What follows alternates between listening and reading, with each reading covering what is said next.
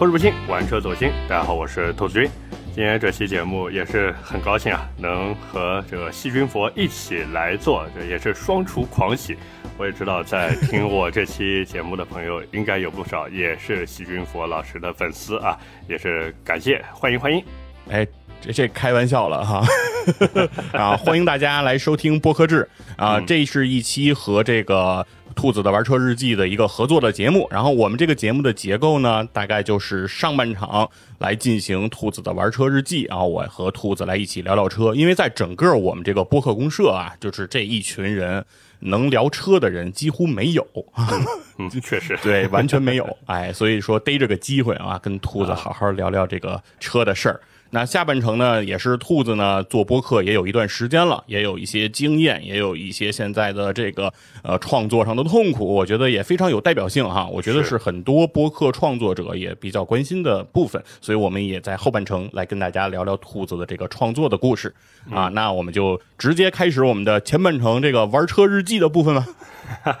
那我们就先从自己的车开始吧，因为呃，其实大家发现啊，就从本世纪初啊，就两千年左右的时候，很多人家里面开始怎么说，陆陆续续的吧，有了第一台私家车。因为往前倒的话，倒到九十年代那会儿，其实私家车并不多，哎，很多人都是开单位的车，或者是借朋友的车啊，家里面亲戚的车，甚至我记得我小时候啊，身边有人结婚。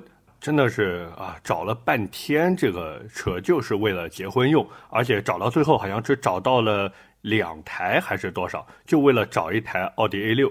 我天，整个当时周边都跑遍了，没有。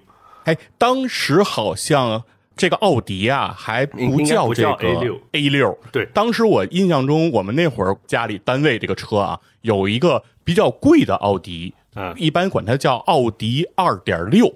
其实那个应该再往前倒的话是什么？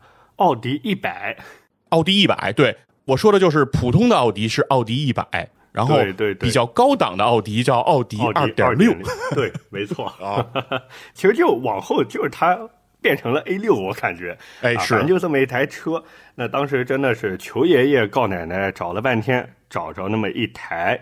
然后后来用的结婚用的啊，那再往后，其实到了零几年的时候，其实慢慢慢慢，大家这个家里面私家车就开始普及了，然后很多人手上也有点闲钱了，能够去买这个私家车了。所以今天也是借这个机会吧，跟大家分享一下，呃，细菌佛他的这个换车的一个历程啊，包括也是分享一下我自己的一个换车历程。那要不你先开始？哎，行啊，因为我觉得兔子这个时间点定位，我觉得特别的准，就是这个讲这个两千年之后，就是千禧年之后，大家开始了这个购买私家车的这个需求开始与日俱增。因为事实上啊，中国的第一家四 S 店是一九九九年才开的，是广本的四 S 店，对吧？是的啊，那个时候是。就是本田雅阁哎引进中国，等于是从那个时候才开始有 4S 店。就是在九九年之前，其实，在汽车销售这个地方，基本上都是那种经销商的那种模式，还不存在说是 4S 店这样的销售的模式。那种豪华的窗明几净的展厅，在那之前都是不存在的，都没见过。但是到了两千年之后，这个 4S 店。就开始像雨后春笋一般啊，就至少在北京就开始林林总总开起来了，非常的多啊。是的，而且其实还挺有意思的一个事儿，就是北京交通广播是在一九九三年开通的。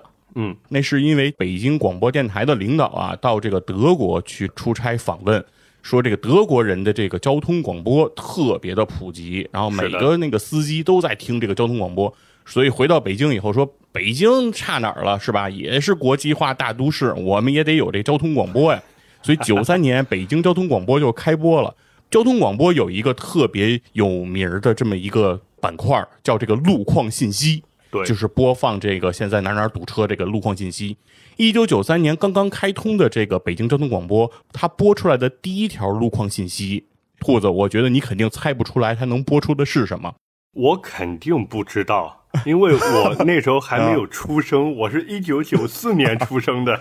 是，哎，你没出生，但是这条路况信息也非常出人意料。他是这么播的，他说的是，北京现在北二环积水潭桥下非机动车流量大，请行人注意安全。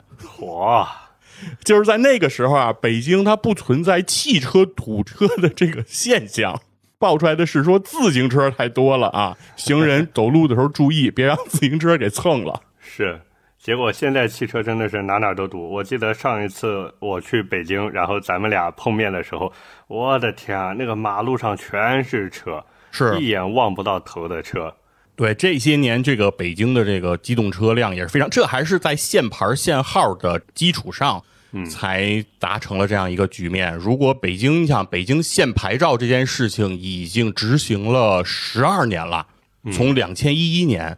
就开始执行了，所以说在这种局面下，机动车辆还是与日俱增，所以说还是一个啊非常非常不一样的局面。其实是在我小时候，因为我比兔子要年龄大嘛，我虚长几岁，所以说在我九十年代那个时候上小学那个阶段，我是不可能想到说未来说家里还会买私家车的，就完全没有这个想法。对。那个时候就觉得这个私家车这件事情离着非常遥远，然后但是到了两千年，感觉真的啊进入了新世纪，情况就不一样了。是家里就开始有这个买车的这个想法，而且周围的亲戚啊、朋友啊、那些叔叔啊、阿姨啊也开始这个聊买什么车。我记得那个时候学驾照也成了一个风潮。哎，对，在早年间的时候。还没有这种专门的驾校来教驾驶，然后发给你驾照的这个模式。很多那个时候学这个驾照都是在单位里，什么司机班的那种师傅带徒弟的方式。是，就是他们那会儿的那种老的司机班的那个师傅跟我聊，他学车就是。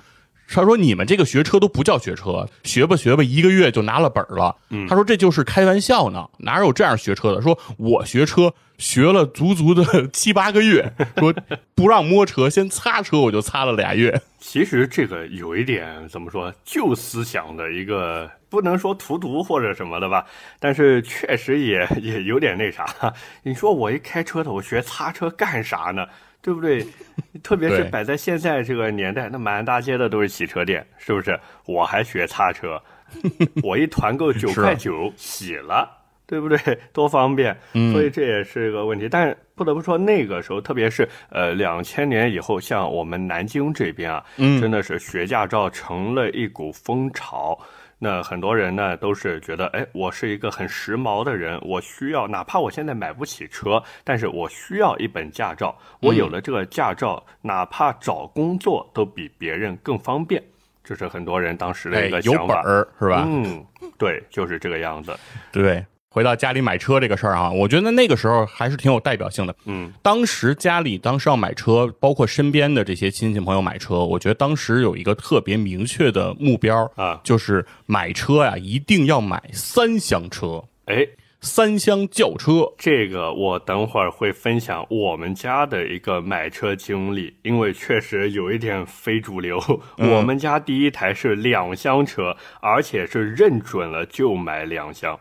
哦，那是非常不一样啊！但是那个时候就是在北京，在我们这个边啊，嗯，大家还是比较认这个三厢车，就是说这个汽车呀，它得有屁股，它就得像轿子一样，前面有，后面有，对，它就不像一个汽车。所以当时我特别印象清楚，就是我玩的关系特别好的一个发小，他们家，嗯，就是买的是一辆夏利啊，但是虽然是夏利，但也得买三厢夏利，对，是。得买那个加了屁股的夏利，但是其实你明显感觉就是加了屁股的那个夏利，它没有那个 TJ 七幺零零，就是原本的那个版本的夏利更加的匀称和谐。哎，不需要，不需要，屁股更重要。对，所以说当时所谓到老三样那个时代，就是富康、捷达、桑塔纳的时候，这个富康的这个认可度，当时在我周围就是认可度就相对比较低。啊，我身边也是。哎，就觉得相比这个捷达桑塔纳这个玩意儿，它不太像样。认可度最高的就是桑塔纳，嗯，然后是捷达。捷达可能在北方那边认可度比较高，但是像在南京这边，大家更多当时认的还是桑塔纳。而且我发现特别有意思的一件事情，嗯，就是大多数人买桑塔纳，除了黑色啊，除了黑色，你猜一下，买的最多的是什么颜色的？白色？错，红色。红的啊，对，就是那个紫红紫红的那个桑塔纳是吧？对，就那个颜色。我小时候印象中，真的，只要在身边的大马路上啊，我常去的几条路上面，我看到的桑塔纳除了黑的，就是那红的。哦，桑塔纳在北京我见到的黑色桑塔纳其实还挺少的，好多都是那个蓝色，还有和那个红色。白色的桑塔纳，尤其是那个白色的旅行版桑塔纳，我觉得是非常多的。就是旅行版里大部分都是白色。是没错。所以这个当时啊，也是能看出来，很多人对于这个买车的需求还是需要一个稳稳当当的设计，要有头有屁股，哎然后像一个轿子一样开出去很大气，就这种需求。没错，对，所以说我们家当时买的第一辆车也是一个加了屁股的车。嗯，我们家买的第一辆车是这个雪铁龙的爱丽舍，哦，其实也就是加了屁股的富康嘛，对，对吧？呃，当时也是家里觉得说，首先你得买一个有后备箱的，嗯，然后其他的方面再说。什么什么高转速发动机、后轮随动，那些都是销售的话术。那个都是后来自己安慰自己的，对对，核心就是觉得得有屁股有后备箱对，啊得有个车屁股。嗯那你们家第一台车是什么时候买的？哪一年啊？零三年，零三年的时候，差不多，我对我应该是初中毕业要上高中了，嗯，家里买了这么一辆车。是对，是因为我年龄比你大嘛。你们家的第一辆车是在什么时候买的？我们家第一台车在零七年买的，哦，零七年，那会儿我上初中。对，也差不多，差不多啊也是上到初中这个时候了。对，你刚才说是比较有个性的一个选择嘛？啊，那是什么呢？凯越 HRV 哦，凯越的 HRV，是非常非常怎么说？反正我在北方那边看到的不多，嗯但是在江浙沪这一块儿，其实当时选择凯越 HRV 的人还真的不少。哦，因为那个时候是为什么呢？我不知道你关不关注这个赛事啊？应该关注，你还做了那个 GT 赛车那个节目呢，我记得，对不对？啊，啊，那个当时很多呃，我们说父母辈的人啊，他们在九十年代的时候应该接触过一个比赛，叫什么呢？拉力赛。嗯，那时候我记得在北京，凯越，不不不，凯越没参加过拉力赛，哦，是啊，我说凯越能参加拉力赛吗？凯越拉磨都费劲。嗯，就是当时很多呃父母那一辈人呢，就觉得说拉力赛的赛车代表了运动，嗯，凯越这个车子长得像不像拉力赛车？特别是它当时凯越出了一个运动版车型，哇，整台车小包围、大尾翼全在上面，哇，看着反正很有气场，就特别有那种赛车的味道。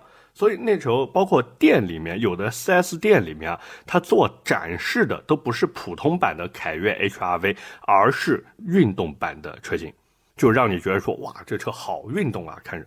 包括里面这个车子内饰设计也非常有意思，各种仿碳纤维的饰板摆在那个地方。哦，我其实我真的没坐进到凯越的 HRV 这个车里面，因为我印象中就是凯越的 HRV 只在当时最早那一版特别方正的凯越车型上面有。对因为后面上汽通用换代以后的凯越就没再出这个 HRV 了。是的，后面就没有再出了。然后当时我们家为什么买这车，其实也非常有意思。嗯，因为是我妈先有的驾照，然后呢，她就想买一台小车。就我爸那时候没驾照，他会开，但是没驾照，所以他还在考呢。我妈先拿了，那说那就给你买一台车呗，对不对？嗯，所以呢，当时就看到了这台车。那当然，同时也看了别的车，像那时候还看了高尔夫的 MK 四，因为零七年那会儿 MK 五还没有出，五代的高尔夫是到零八年的下半年才来的。五代高尔夫严格意义上说没有进过国内吧？进过普通版的那个我印象中从四代就直接到六了啊，啊。不不不 是五代有，哦只有普通版的，就五代 GTI 没有来过国内。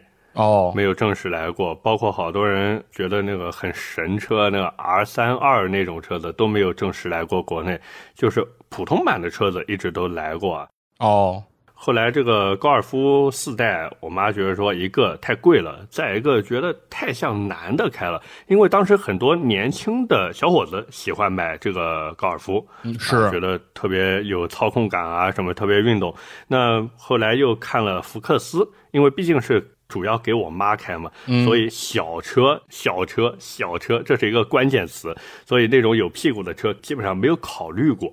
福克斯看的也是两厢，对，然后身边也有很多人当时买那个两厢福克斯嘛，但是我妈就觉得说，哎呀，太随大流了，真的太随大流了。完了，当时又看了啥？看了标致，看了马自达，她就觉得标致的内饰设计很奇怪，因为当时标致的品牌还没有崩，就那个年代，很多人觉得标致是什么法系浪漫风情，嗯，就觉得哎，还是一个很有腔调的品牌。对，那个时期是标致重新又回到国内了，嗯，是广州标致五零五那个时候，然后后来东风标致那是标致又重新给引回来了嘛，是那个时候靠三零七横行天下，没错，当时看的就是三零七，然后当时还有三零七的三厢版本嘛。但是我妈就觉得说，哎呀，这个法系车这个内饰好奇怪啊，特别是那个仪表盘的那个位置设计啊，觉得特别奇怪。嗯，包括还有个问题就是它的后排坐垫非常的高，哦，我妈就觉得坐进去跟坐那个小板凳一样，就很不舒服。那日系呢，其实看了一眼马自达，然后也当时看了一下丰田啊、本田啊那些，但我妈就觉得说，哎，这个日系车不敢考虑，怕安全性不好。哦，皮儿薄馅儿大，啊，对对对，就觉得可能是不是有点不耐撞啊？这万一开出去，这带家里面人带孩子，万一撞一下碰一下的，对不对？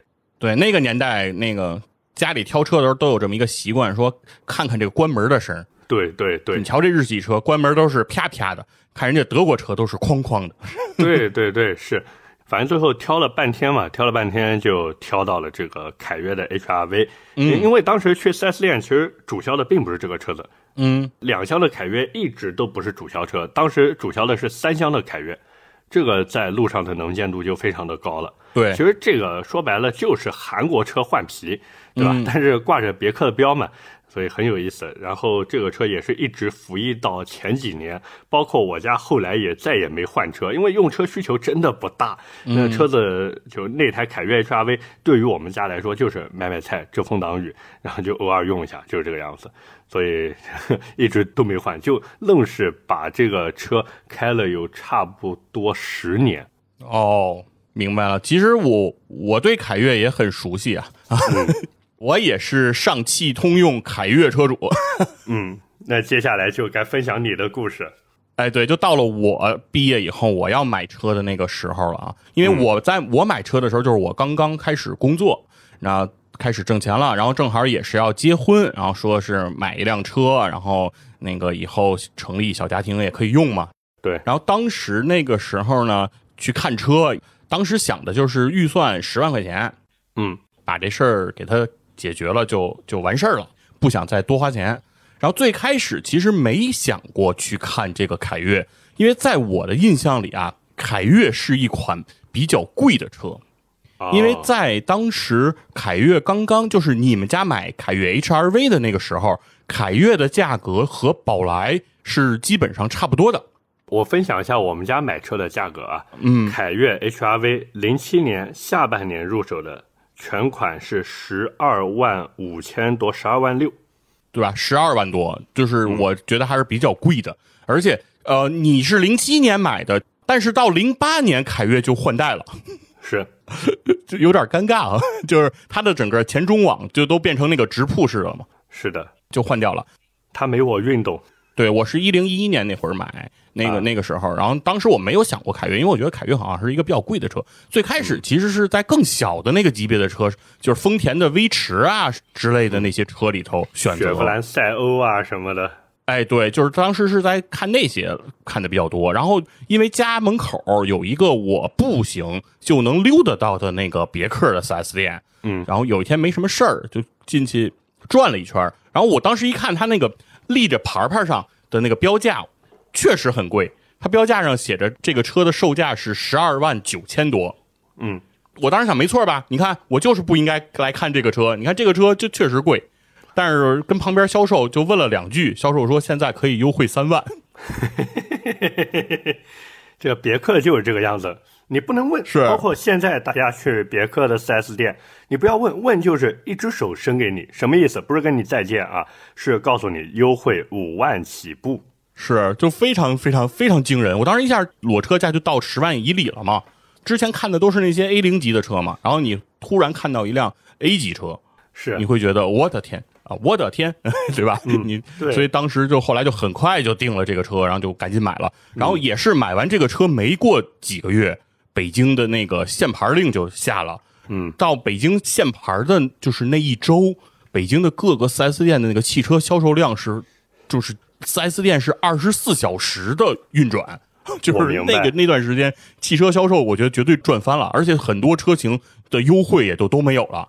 因为那个时候再不买你买不了了，所以说那个时候什么优惠也没有了，所以我觉得我还是挺巧的，甚至是一车难求。是，所以说那个时候所以就买了这个凯越，然后我的那个凯越是个1.6升自动挡的啊，我也是。啊，你们家那就是咱们的车的动力总成都是一样的，对吧？四速的嗯变速箱，四速变速箱，对，很耗油，很耗油。哎，把油门踩到底就能发出那种柴狗般的哭泣。而且最关键的是在于这个车子，你踩到六十往后，应该这么说吧，七十级往后的时候，你会明显感觉到没有动力了。我不知道你车子有没有这个情况，因为我的车子就是这样。我有过这样的经历啊，我有过一次非常挺危险的一个经历，就是当时我们是几辆车一起出去玩儿，在一个国道上，然后借道超车，这个时候我掰出去的时候，离我前面就有迎面车了，然后我为了更快的速度，就是赶紧回来，我就把油箱就是把我就把油门都踩到油箱里了，但是你会感觉这个车呀，它就是光叫不走。对，就是这种感觉。这就是四 AT 的一个弊病所在，而且油耗非常的恐怖，非常非常高，嗯，非常高。我记得当时十个油都挡不住，这么小一挡不住台车啊，十一二个油，我的天啊，太恐怖了。对，尤其是在北京这种路况比较不好、经常堵车的这种环境，十二个油就很正常，就是你你开出百公里十二油就很正常。那是省着开十二个油，你但凡踩两脚油门的十四十五也没得跑。对，但是凯越有一个优点啊，至少我的那台凯越，我觉得有一个特别大的优点，是什么？就是那台凯越的空调，是我后来开的这些经历的所有的车里面，我认为是最凉的一 一一台空调。但那个空调打开，对手动空调，你给它拧到最低，开开那空调就跟进了冰箱一样。我的这台凯越，我其实是前几天才刚刚给它卖了，就是我置换 L 八，我用的这个指标就是这辆凯越的指标啊。哦这台凯越后来其实是我父亲把这个凯越就是送给他一个朋友，后来一直在开，人家拿它当办货车在开啊，就是啊送送什么货呀什么有时候用。然后我卖掉它的时候，我开着这个车去给那个车商去交车，我就把空调打开之后，我发现这个空调一如十几年前一样的冷。对，是 我那个车也是在，我那车是后来也是送给别人了，家里面一个亲戚，然后也没没要人家钱，毕竟那么老的车子嘛，等于就给人当个代步工具用了。那但是送之前也是，我觉得买买菜还挺好的，这个车就还有点舍不得。是，当那个空调吹着我的时候，我当时就挺感动的。我就说这么多年我都没开它了，是吧？对它不闻不问。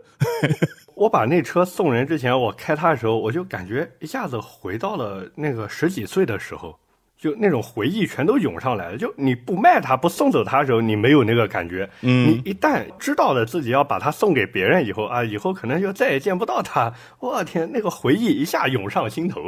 对对对，就是对于我来讲，那个车也有一些回忆给到我，就是因为那是我买的人生的第一个车嘛，也是我和我媳妇儿结婚用的车，所以我跟我媳妇儿结婚，我们是没有用那个车队的，啊，就是直接我开着我们家的那个凯越，直接拉着他去的这个酒店啊，我们就是这么来操作的。那这就是你的第二台车了，对吧？哎，对，就是我经历的家里买的这个第二辆车了啊，第二辆车了，也是结婚的见证嘛。是。这也跟我很像。对，但是其实我买完这个凯越，就是开了它时间不长啊，我就不喜欢这个凯越。就像你说的，这个动力很差，油耗很高。对当时空调很凉，但是我的心更凉。主要钱包不鼓。对，当时你感觉周围同事的哪个车也都比我油耗低，也都比我动力好，然后就会感觉特别的郁闷啊。是，所以我其实换车，我当时我觉得我换的还是挺快的，因为看一一年买凯越，我到了一四年的年初，我就把我就把凯越换掉了，当时就把凯越搁到家里了。嗯，因为当时是呃，就是我我老丈人啊，就是我媳妇儿的父亲，他摇下来一个指标，说那我就赶紧用了，然后拿着这个指标，当时就去要买这个第二辆车啊。这个时候，当时买的第二辆车，就像三刀说的那句话，就是你购买人生中的第一辆 B 级车的时候，是你感觉到幸福感提升最大的时候。买的什么呢？哎，我买的这辆 B 级车还是上汽通用啊，嚯我买的是上汽通用的君威。嚯，哎，我我买了一辆这个君威的 1.6T。嗯，对，那个时候是一点六。对，当时为什么想买这君威，就是因为我们不是经常要开着凯越去这个别克的 4S 店做保养吗？嗯，然后做保养什么的时候，我跟我媳妇就会在那个展厅里啊逛，然后展厅里停着一辆那个君威的 GS，哎，智驱豹哈、对，然后我跟我媳妇就是逛这个车的时候就看这个车，然后我媳妇说：“哎，这个车看着真好看。”我说：“是啊，那肯定比咱们家车好看太多了，人家又修长 是吧？感觉又圆润。”我媳妇说：“哎，这个造型很好。”说下一辆车咱们就买这个君威。所以当时就是，其实，在买凯越不久，其实就已经想到了要买君威了。啊，所以等到要当时要换车的时候，第一时间就去想这个君威。但是当时的想法就是，君威不一定买得起啊，因为当时看的那辆智驱豹它很贵啊，君威 GS 的标价是非常非常高的。对，当时就是说看一看，但是我们还是有对上汽通用有信心，因为已经有了买凯越的这个信心了。就只要你去敢问价儿，基本上你还是嗯能够得到这个非常好的答案的。所以当时我印象很深，我的那辆君威的 1.6T，我是裸车十七万七到手的，嗯，也是反正在北京的这个四五个 4S 店里询价，最后询到的一个最低的一个价格，然后就把它买下来了。嗯，在当时的 B 级车的这个区间里，这个已经是比较实惠和便宜的一个价格了。确实，然后当时反正是因为我觉得为什么认可这个呃三刀说的这个 B 级车是你人生这就是幸福感提升最高的时候，就是你那个车就感觉坐进去以后就感觉什么都有了。是虽然啊，君威的内饰在当时也已经不算是新颖了，但是跟这个之前的凯越比，因为凯越这个车是连行车电脑都没有的。对，同样的那个标致三零七，人家是有行车电脑的，没错人家是能知道人家的百公里油耗的。凯越我们全靠不告诉你，凯越不敢告诉你，可能他要是标出这个油耗，就没人买了。是的，当时我就说有了行车电脑，哦，还能看到胎压，就感觉啊，科技感好高啊啊，是吧？然后开起来它那个动力感觉也不太一样了，对吧？源毕竟有涡轮了嘛。哎，对，感觉这也太带劲了。而且当时对油耗我也非常满意啊。啊，虽然你别看它是个 1.6T 的发动机，但是它的油耗也是十一二个。对啊，你想一想，自己原来一点六升都不止十一二个，现在 1.6T 了，这么大马力才十一二个，这简直就是白捡的便宜啊！对当时，当时他们别人说说你那个也是一点六 T，然后我同事当时也是换车，他换了那个标致的三零零八，他也是一点六 T，、他说我的这个一点六 T 八个多油，嗯你的一点六 T 十一个油，你是怎么开的？我说我认为很正常，我以前没有 T，我以前不带套也是也是这样的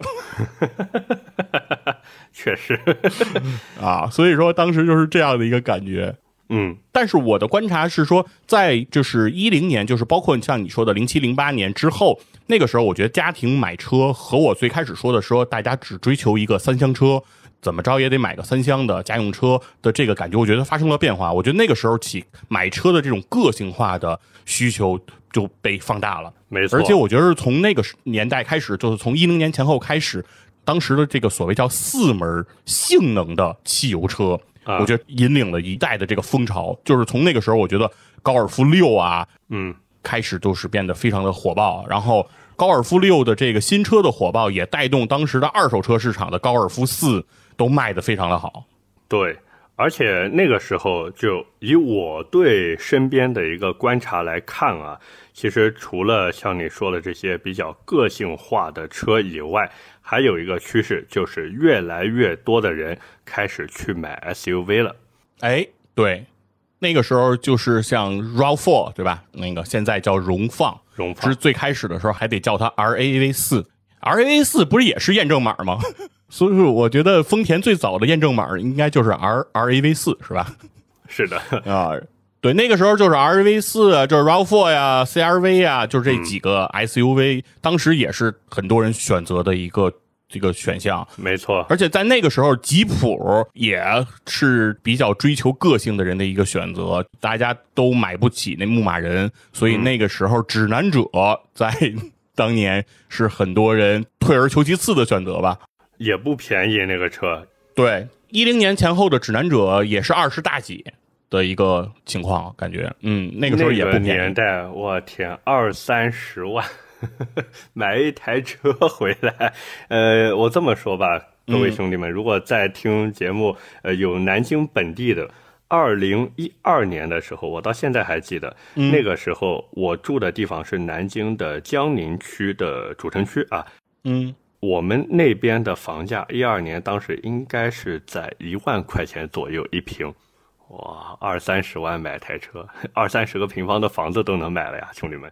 是，所以说那个时候，我就觉得大家的买车的这种感觉，就是追求这种个性的感觉，就越来越凸显了。对，没错，很多人买车也不是再是说一家人都开了，有的时候可能就是，比如说孩子长大了上班了，他买一辆车就是他自己开了，所以这个时候他的这种选择就非常的个性和非常的有自己个人的特征了。我觉得这个时候整个中国的私家车的这种走向其实是发生了一个挺大的一个变化，一个格局。对，包括那个时候呢，其实还有一个趋势，就是越来越多的人开始选择豪华品牌了，哎就不再是呃怎么说豪华品牌束之高阁，只是一小部分人能够到的产品了，反而开始慢慢慢慢变得更加亲民了。是的，就像我身边那个时候，呃，可能一开始好多人家里面都没有买过车的，但是第一台车啪，直接就是奔驰、宝马、奥迪，就是这个样子。嗯，对我印象也挺深刻，就是我当时陪我的一个哥们儿去这个看车，其实也是瞎逛，就是咱们主要是看那些什么丰田、本田的，但是旁边它也有奥迪的 4S 店，我们俩也进去溜达了一圈，然后当时在里头印象特别深的见着一个就是已经订了车的大哥。嗯，然后他在给那个销售递烟啊，拿了盒中华给人家销售递烟。现在想想这个局面，我当时想想，三刀当时在奥迪 4S 店是不是也有人给他递烟？那肯定的呀。他为什么要给他递烟呢？就是说他订了一款 A 4的最低配，可能等车周期会比较长。那就不是比较长的问题了，那个就是你必须要和销售搞好关系，人家才会给你留意有没有车到店。嗯，应该就是完全的一个卖方市场的那个感觉。对然后当时我还跟他聊嘛，我就说，那你我说你买这个 A 四为什么要买这个最低配啊？然后哥们儿就是拍着胸脯横打鼻梁跟我说，买豪车就买最低配。啊，那就给自己 买不起高配找一个理由。哎，跟我说，懂车的人买豪车就买最低配。我现在对他当时说话的这个语气和表情都记忆犹新啊。嗯，不过那个时候我印象中就是在我们这边本地的汽车电台啊，就电台也是有不少主持人也是就说过类似的话，就是说大家如果去买这种豪华品牌的车，其实看看最低配就行了。但是现在转头想想看，真的行吗？这其实也是一个问题啊。是我，然后我当时说，我说你那个低配的那个 A 四你座椅都是布座椅呢。我说我凯越都是 皮的。呃，对啊，你不管真皮假皮吧，反正是个皮，对不对？是啊，你说你一个布座椅，你跟这儿牛什么？对啊，然后到了，我觉得时间再往后推移哈，就是到了我觉得到一五一六年之后的那个阶段，我觉得发生了一个比较大的一个变化啊，就是我觉得从那个时候开始，国产车我觉得开始有了一定的江湖地位。应该这么说，就是到了一五一六年那会儿的时候呢，一方面国产车崛起了，嗯那另一方面呢，这就要说到我的故事了，就是我们这一批九零后也开始买车了。对，这也是我家的第二台车，同时也是我人生当中的第一台车。因为之前凯越那个虽然我呃也开过一段时间啊，但毕竟是家里面的车嘛。那真正写了我名字的，就是我第一台车野马。大绿本上有你名儿了啊！对，不一样了。那我那个车是一六年的一月份入的手，其实也挺韭菜的。我晚半年入手的话，前前后后差不多能省到六七万块钱。嚯，这真不少啊！哎呀，省都能省六七万啊！你那车得卖多少钱？我的车当时二零一六年一月落地四十五万。嚯，啊，这个呃，怎么说？说一说故事吧。就是一五年的下半年的时候，其实就在看车了。那时候，因为我是一六年大学毕业，哦，家里面就说，这个你长大了要工作，对吧？那我做爸的，我做妈的，没什么送你的，给你买台车吧。那当时预算给到我的就是四十万，那多不用退，少的呢家里面给补，也没有什么车型限制。我觉得这个挺感谢他们的，他们就只给我一个价格预算，你自己去看，你觉得哪个合适？你不管什么两门的、四门的，什么 SUV、什么越野，随你，你喜欢就行。然后我最后挑挑拣拣，弄了半天才买了野马。哦，多退少不补。我我我刚才一直在琢磨你这句话，我刚才想的是，要是多退少补，我觉得我那我要是我的话，我就花十万买个车，我剩下三十万我攥手里，我逮谁给谁看我银行卡余额。我我是多不用退，少了给我补。所以我如果真的当时只买个十万的车，那我手里真的能剩三十万。啊，你是多不用退，那三十万是可以留手里的。是的，但是我那时候就一门心思憋着劲，我说：“哎呀，这是四十万给我买车，哇，这不随便买吗？对不对？”嗯，于是呢，我当时就去看了很多很多车子，呃，包括像什么高尔夫 R 呀、尚酷 R 呀，然后还有那个呃八六啊，那时候八六也去看的，哦，丰田的八六，对，包括奔驰的 CLA 我也去看了。嗯，就只要是这些个性化的车，我基本上全去看了。这其实也能代表一部分，嗯、就是和我同龄的这个朋友买车的一个思路，就是我不需要兼顾家里面的一个需求，因为家里面其实也有车嘛，它是我的唯一用车，但绝对不会是我家里面的唯一一台车。嗯所以这个个性化选择就会非常非常的强。那包括像我，同时我身边的一些朋友买的也都是一些非常个性化的车。嗯，像我大学的一个舍友买的就是，呃，他是一七年吧，一七年的时候买的车，那买的是奔驰 CLA。那像我的发小也是跟我一样买的野马，他是在我前面买的。嗯，也是因为他，我才想到，哎，对啊，我也可以买一台野马。那包括另一个发小，当时直接是呃留学回来，然后买了一台玛莎拉蒂的吉伯利。哎呦，你的这个圈层，我有点难以企及啊。呃，不不，就是他们都有钱，我只是刚好跟他们认识、啊，应该这么说。就呃，大家的个性化选择比较强，是包括像身边的一些家长啊，熟悉的家长给孩子买车的时候呢，也是可能会更多的开始看重品牌，而不是实用性了。就可能二十多万去买车，如果去买本田也好，丰田也罢，也行，没有任何的问题。但是呢，他们更愿意说花差不多的钱，比如买一台奥迪的 Q 三，买一台这个奔驰的 A 级或 C 幺八零 L 那种，就哪怕最低配都行，只要哎只要有了这个大标，哎。啊，一个有故事的车呀，奔驰 C 幺八零。呃，包括家长给孩子买车的时候，他们的思路也发生了一些转变，这是我的一个很大的感受，就是从实用角度开始慢慢的转变为个性的彰显了。嗯，确实确实，而且我觉得还是你比我要年轻嘛，所以你的父母比我的父母更要年轻一些。对啊，所以说呢，从受教育程度啊，从家庭的收入背景啊，确实也能看出一些时代的一些差距。就是呃，确实从经济条件上来讲，就从家里愿意给你掏四十万买车这件事情来讲，也能看出来，就是确实从九零后那个人生他的家庭的整个的经济结构是比我们八零后要优渥不少的。包括我爹妈，比如说在我买凯越的时候，他们后来其实也表达过说，你买这车好像有点便宜了哈，那个当时应该给你加点钱，你也买个速腾什么的，然后就是跟周围的小伙伴差不多什么的。我说没有必要，没有必要啊！我说这个车就很好。对，但当然了，家里的想象空间，也就是说再好一点，好到速腾啊，不可能说再好一点，好到野马，就是 超出他们认知了，就。对对对，而且呃呃，怎么说呢？呃，像你们那一辈的父母辈，可能就觉得说买一个两门车，这不可能的事情，那都是富二代公子哥玩的东西。是，但是到了我这一辈九零后的父母，就觉得说。反正车子就这么多钱，你买个四门也行，买个两门也行，对不对？就看你自己需求呗。对，确实不一样。就是包括你看，我的表弟那个年龄跟你差不太多，嗯，然后在我买凯越之后的没两年，他也买车了。我姑给他买的就是 CC 了。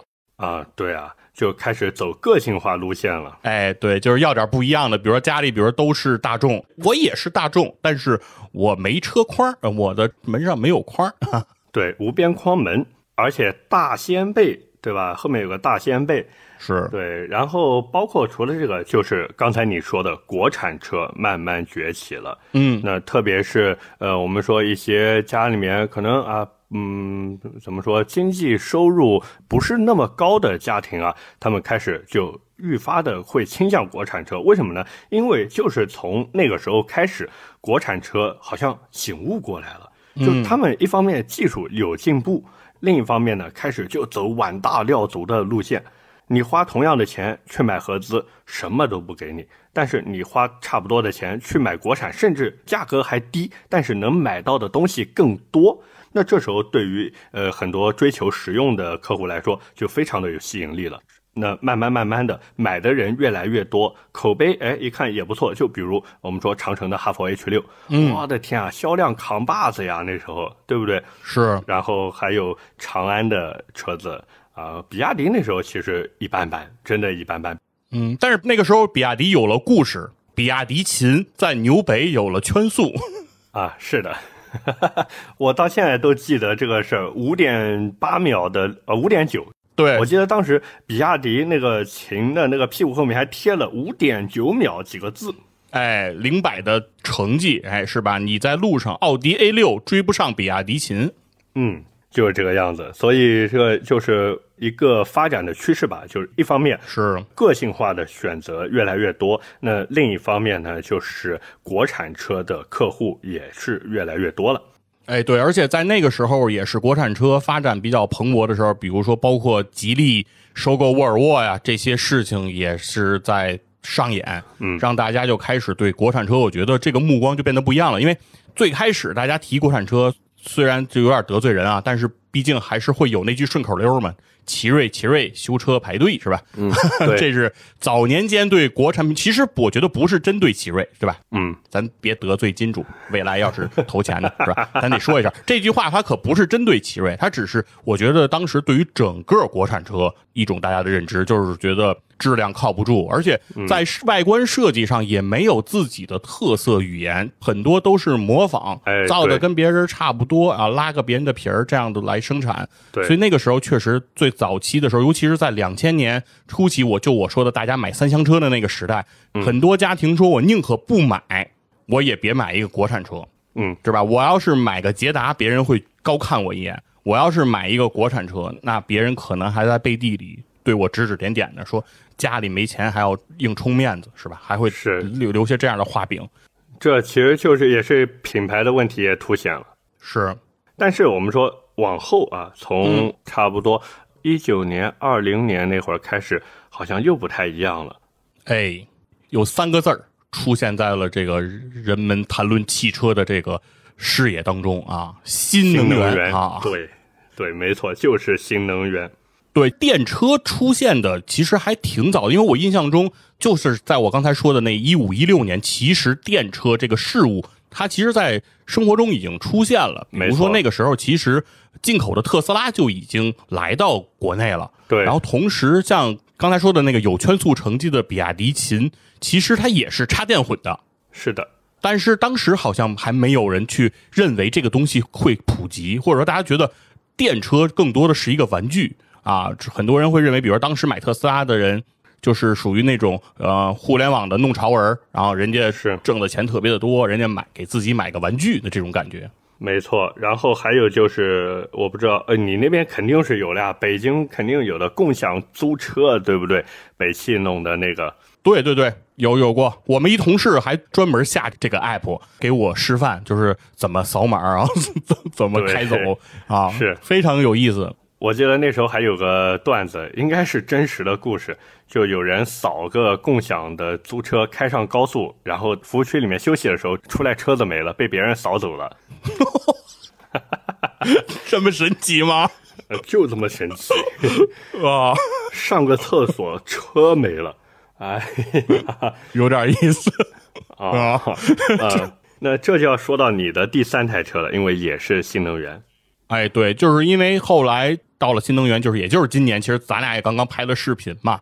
我买这个呃理想 L 八的这个事情哈，是，我其实在哎，其实我我觉得我们家挺有意思的，我和我媳妇儿我觉得都特别有意思，就是我们俩刚买完凯越的时候就暗下决心哈、下一辆车要买君威。其实，在我们买完君威没几年的时候，我们也暗下决心说下一辆车要买凯迪拉克。好啊，那这个 有机会来南京吧，我是车主呀。哎，对，所以我就在想说，就是我觉得应该先聊聊你的那个 CT 六，嗯因为按时间顺序，应该 CT 六在更靠前的位置。对，CT 六是在二零年的时候买的。为什么那时候呃想着说买一台 CT 六呢？因为我儿子出生了。哦，二零年的八月份，我儿子出生了，所以我当时想说，哎呀，我靠这野马带孩子也不是说不能带，毕竟两门四座，孩子又小，往后一放也不是不行，野马的二排能放安全座椅吗？可以，而且还带 ISO Fix 接口。哦，可以啊。原来野马野马也想过哈，就是野马车主也可能是有孩子的啊。呃，不是有可能，这车在美国当时，呃，这个有机会我们可以聊一聊野马的历史，哦很有意思，很有意思。嗯就简单一句话，野马从设计之初就是面向家庭的一台车。哦，你是拿这个话跟你媳妇儿这么说吗？呃，不不不不，我买车，我媳妇儿当时就听我的，然后我爸我妈也没有考虑什么家用性，所以才买的野马。哦，我还我以为这是你跟那个什么那个一只耳那种思路哈，煤块儿煤块儿便宜啊，这个车实惠。呃，这个，呃，就是我们回到 CT 六上来说，当时就是想着说带孩子，但是我还没有下决心一定买 CT 六。我当时首选的车，你可以猜一下是什么？五六亿呗，那你要是不买 CT 六，不在五六亿里选吗？哦，你得买个瓦罐儿吧？是的，是的，我当时首选是沃尔沃的 V 六零。嚯，这么有品位。啊，我那时候就觉得哇，嗯，沃尔沃的旅行车，然后又换全新的外观内饰了，包括它那宝华韦健的音响，又是这个、啊有这个鼻子实验室的啊，有鼻子团队闻里面没有任何的味道，非常的健康，非常的环保，然后包括那种北欧性冷淡的那种内饰设计，就深得我心。嗯，啊，就特别帅，包括它那个还有那个前面的雷神之锤那个大灯啊，对吧？好漂亮啊！我觉得我当时真的被它颜值征服了。但是，但是问题在于它没有四驱版。哎呀，哦，哎，全系的 V 六零都没有四驱吗？没错，全系都没有。哦，像老款车型其实是有一个 T 五高功四驱版的，但是新款没了。嚯啊！所以我就很难受，我心里面就迈不过去那道坎。我就觉得一台旅行车，嗯哪怕你是横置发动机的车，但是你没有四驱，我心里面总觉得很膈应。这就相当于，呃，怎么说，吃煎饼没有加果子，没有薄脆。果子和薄脆不是一个东西。呃，我知道，果子是油条，啊，对，薄脆是那饼我明白，。就是你的意思是说这个东西缺点什么，是吧？没有灵魂。嗯，是的。没错。完了，我又看看当时看瓦罐，像什么 A 四 Allroad 那一种。A 四 Allroad 啊，嗯，对，但是 A 四 Allroad 咱们俩很熟悉啊，你你很明白，我是嗯完全接受不了越野轮眉这种东西的。哦，这个是没有踩到你的审美上。感觉给我加了块塑料是吧？嗯，对，就很丑，像胡子没有刮那种感觉。那再往后呢，还看了那个奔驰的 C 级旅行版。哦，那按理说这种 C 级又是豪华品牌，然后又是后驱，又是个旅行车，对不对？应该很能满足我需求了。可惜 1.5T，哦，我实在接受不了它的动力总成。于是呢，我就又在里面苦思冥想，苦思冥想，突然我想到传谣了，它不是有一台 CT 六吗？苦思冥想想到了传谣了。就我在心里面搜罗，我说这些牌子，因为你说本来咱就是开野马的，你再买个车买个普通品牌，这不知道的人还以为这个兔子这个混的越来越不行了，是不是？就啊，也是也是虚荣心作祟，一定要买个豪华品牌，起步有点太高了。哦，对。你要是从凯越 HRV 起步，你看这不就？不不，我是从凯越 HRV 起步，但是我我是说你自己啊，你要是自己买车的时候，你的第一辆车是你也买个凯越呢？过两年你再换个君威呢？你看看，你的人生不就感觉顺遂多了吗？所以，所以真的劝各位啊，哪怕家里面给你很多的钱去，有很多预算去买车，也别买那么贵的。真的，你往后换车真的非常非常困难。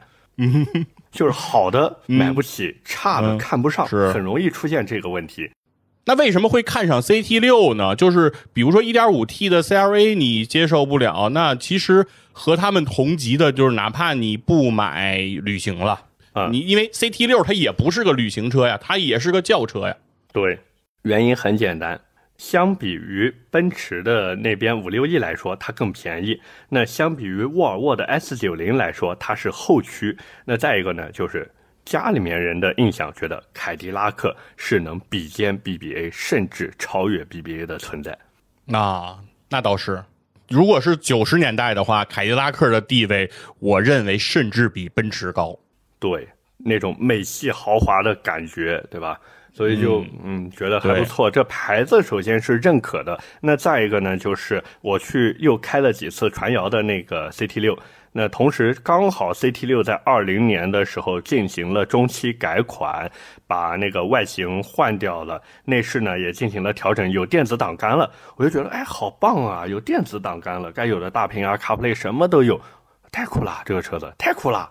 于是我就买了，我觉得这车性价比好高。包括我开了几次传谣的车，我又去 4S 店试驾了几次。包括我的工作也是，呃，能接触到这个车子，我就觉得这车真的很不错，很不错。于是我就买了一台这个 CT 六回来带孩子用，哇，真的好舒服啊，好舒服啊！我现在有时候上班我都不太想开野马，但是没办法，我儿子要上幼儿园，他得坐那个车去幼儿园，我上班还只能开野马。哎，我问一下，你 CT 六的油耗是多少呀？十点六。哦，比我的君威略低呀。那肯定的呀，我们是 LSY 发动机，这阉割过马力了，就两百三十几匹，对不对？然后又换了新的十 AT 变速箱，所以整体油耗那你马力也大呀？呃，马力小呀，两百三十几匹，那那我说那比我一点六 T 还要大得多呀。你想想，当时的君威 GS 两百七十九马力。啊，是，嗯，那还能刷个鹿头呢？对，三百多匹，可强了那个车。反正 CT 六买回来就是呃用下来，我真的包括呃你之前听我节目，我无数次的安利大家，如果有买车的打算，真的买 CT 六，因为很多人吐槽了什么车子大不好停不好开掉头不方便，我可以如实的拍着胸脯的跟各位说，都是一派胡言。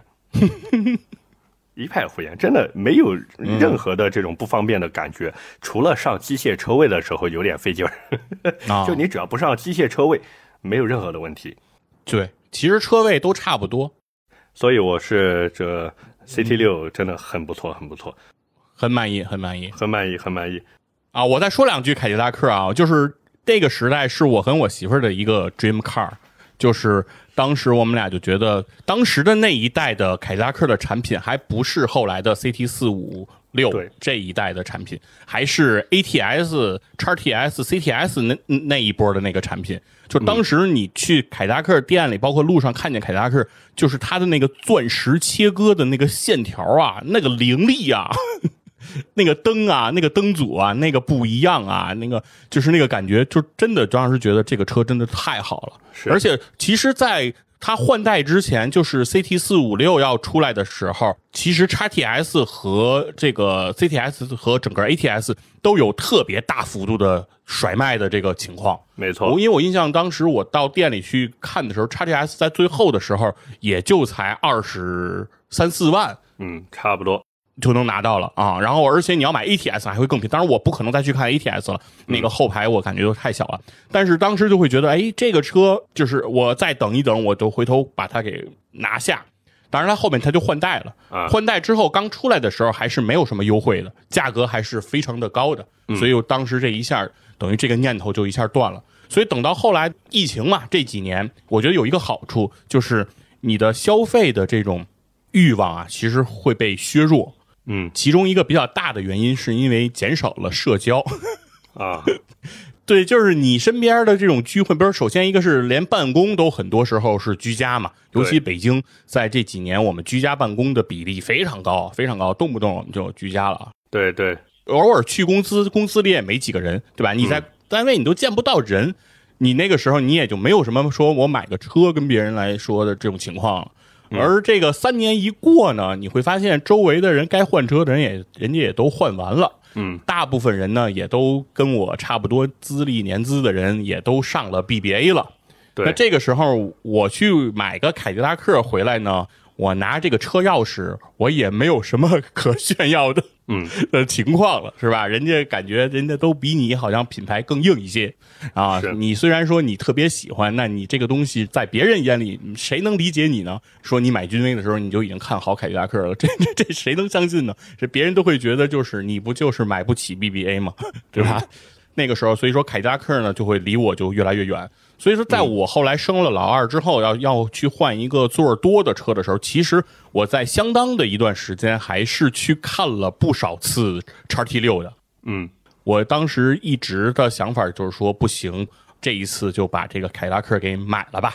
嗯但是呢，也是在逛商场的过程中，其实最开始啊想买车的时候，我当时看的就是呃本田的那个艾力绅、奥德赛，然后这个丰田的塞纳，包括这个凯迪拉克 x T 六，其实我都是在燃油车里面在挑，因为我当时也没有想过我要买新能源车，因为对这个新能源咱们了解其实不多。我之前对汽车比较了解，基本上也就停留在一五年左右了。因为到那个时候，我换车的冲动也就不大了，所以我对汽车市场的关注也就没那么高。所以对这几年这个新能源啊，我就一直觉得就都是噱头啊，都是骗补贴吧，知道吧？都咱们都有有这种想法。说直到有一天逛商场，逛到那个华为店里，说去看看手机，结果停了两辆那个他们店里卖的那个 M 七和 M 五。问界，我是第那是我第一次对进到这个问界的这个车里，嗯呃，你有没有听到什么声音？遥遥领先。对，对我第，但是我告诉你，我的感受就是遥遥领先。就是你坐进那个问界的车里的时候，那是我第一次坐进新能源嘛，我其他新能源、蔚来什么的我都没坐进过。我坐进那个问界的车里头，我就感觉，因为我前两天刚从那个奥德赛上下来，从丰田塞纳上下来，等我坐到这个里面看这个内饰的时候，我就会感觉，我的天呀、这简直就是毛坯房和精装房的区别。是我就是感觉就是完全不一样，而且包括凯迪拉克的叉 T 六的内饰，呃，肯定是比奥德赛、比丰田塞纳要好的多得多。但是和这个比，我觉得也是没法比。就是真正的那种科技感的东西啊，整个的感觉完全的颠覆了我。当时我开始，其实我看完这个车，我做完呀，我觉得这车很好，是但是我当时都没有想过问价格，因为我觉得它这车都做成这样了，它这价格肯定低不了。嗯咱也甭问了，回头咱掏不起这钱，咱不是徒增烦恼了吗？我就说别问了。结果人销售主动说啊，这车多少多少钱？哎，我一听，哎，怎么这么好的车，它居然能不到三十万呢？这不是广告啊，兄弟们。对啊，我说这是超越我认知了。我说，哎，我认为这车得奔着四十万走啊，怎怎么告诉我说不到三十万就可以买走了？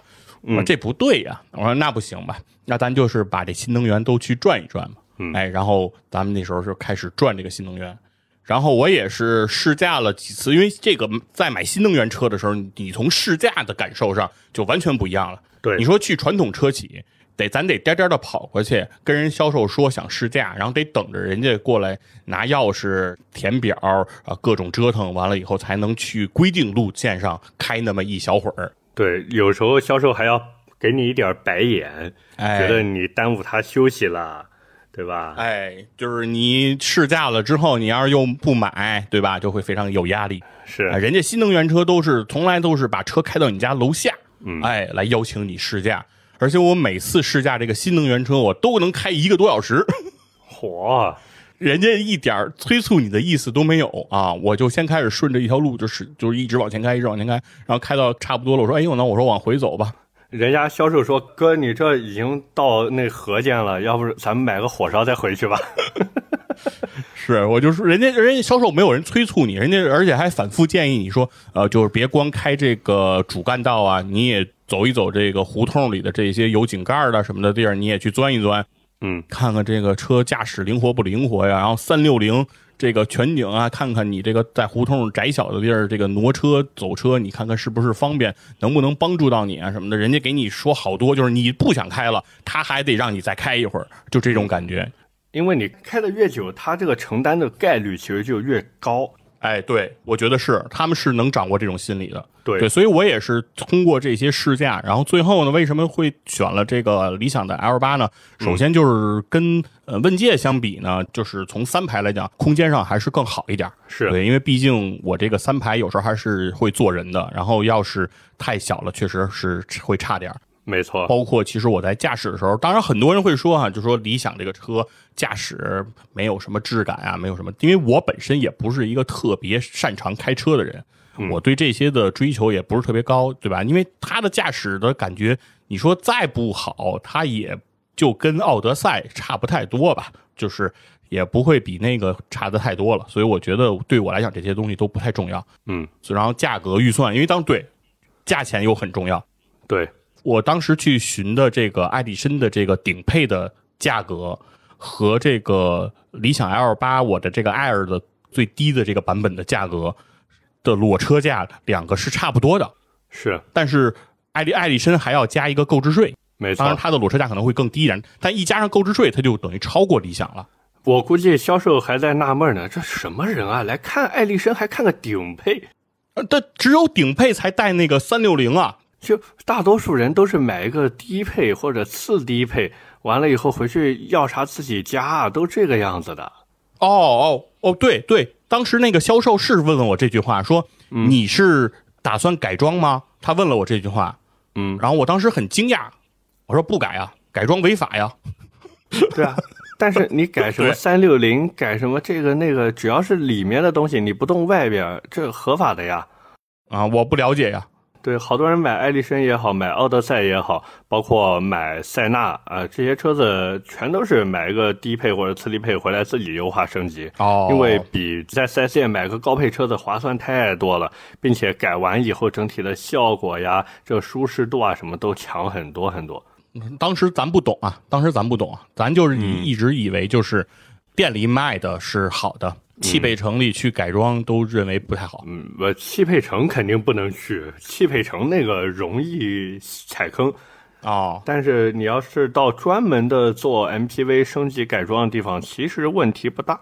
哦，但是咱们当时没有这个想法嘛，反正当时我就是对比价格，关键是我买完理想，我觉得我也不用做什么改，就挺好的了嘛。关键点就是这个，理想它这个 L 八，哪怕是最低配的 Air 版本，它都比爱丽绅那个顶配的配置还要高。确实是，而且做工啊、质感啊也感觉确实更好一点。对该硬的地方硬，该软的地方软。对，爱丽绅的这个审美啊，也确实不是特别的时尚啊，里面什么做点什么菱形的那个、那个花纹啊什么的，确实自己感觉自己还挺高档啊，但是看上去确实也没什么质感，所以说当时就很就很快吧，就基本上就决定啊，就给它买下来了啊。然后包括现在，其实我开这个车，我也没有感觉有太多的问题哈、就是基本上你能想到的，就是你开它的这些。比如说它悬挂比较软啊，然后有点晃啊，这些问题，你之前你买的时候你也知道，啊，你也想到了，它必然会有这样的情况，所以这东西你也就不会有什么想法了。嗯，所以这台车对于你来说还是很满意的。哎，我觉得对还是不错的，对。反正我觉得现在至少我带孩子的时候，如果他们特别烦躁的开长途的时候，我可以用那个副驾的娱乐屏，嗯，给那个我们家老二去放一放什么益智宝贝啊，让他听听儿歌呀，跟着唱一会儿啊，旅途上也能轻松不少，我觉得还是挺不错的。我之前我儿子也是，我开了一台理想 L 七的顶配回去，就开了一个多礼拜吧，我儿子已经学会理想同学打开小猪佩奇，然后后排的电视机嘚儿降下来，很有意思。对我开车的时候，我都会那个孩子在车上的时候，我都把他们那个二排语音唤醒，我都得给他关掉，啊，否则的话，那个理想同学就不得闲儿啊。对对，开关个车窗都，他们俩都能玩半天啊！是的，是的，开一下车窗，关一下车窗，对我对，我就觉得，对，就跟神经病一样。我说，所以我上车的时候就给他们关了。然后关了以后，他们说理想同学怎么不出来干活了？我说理想同学累了。然后他们说啊，理想同学退休了。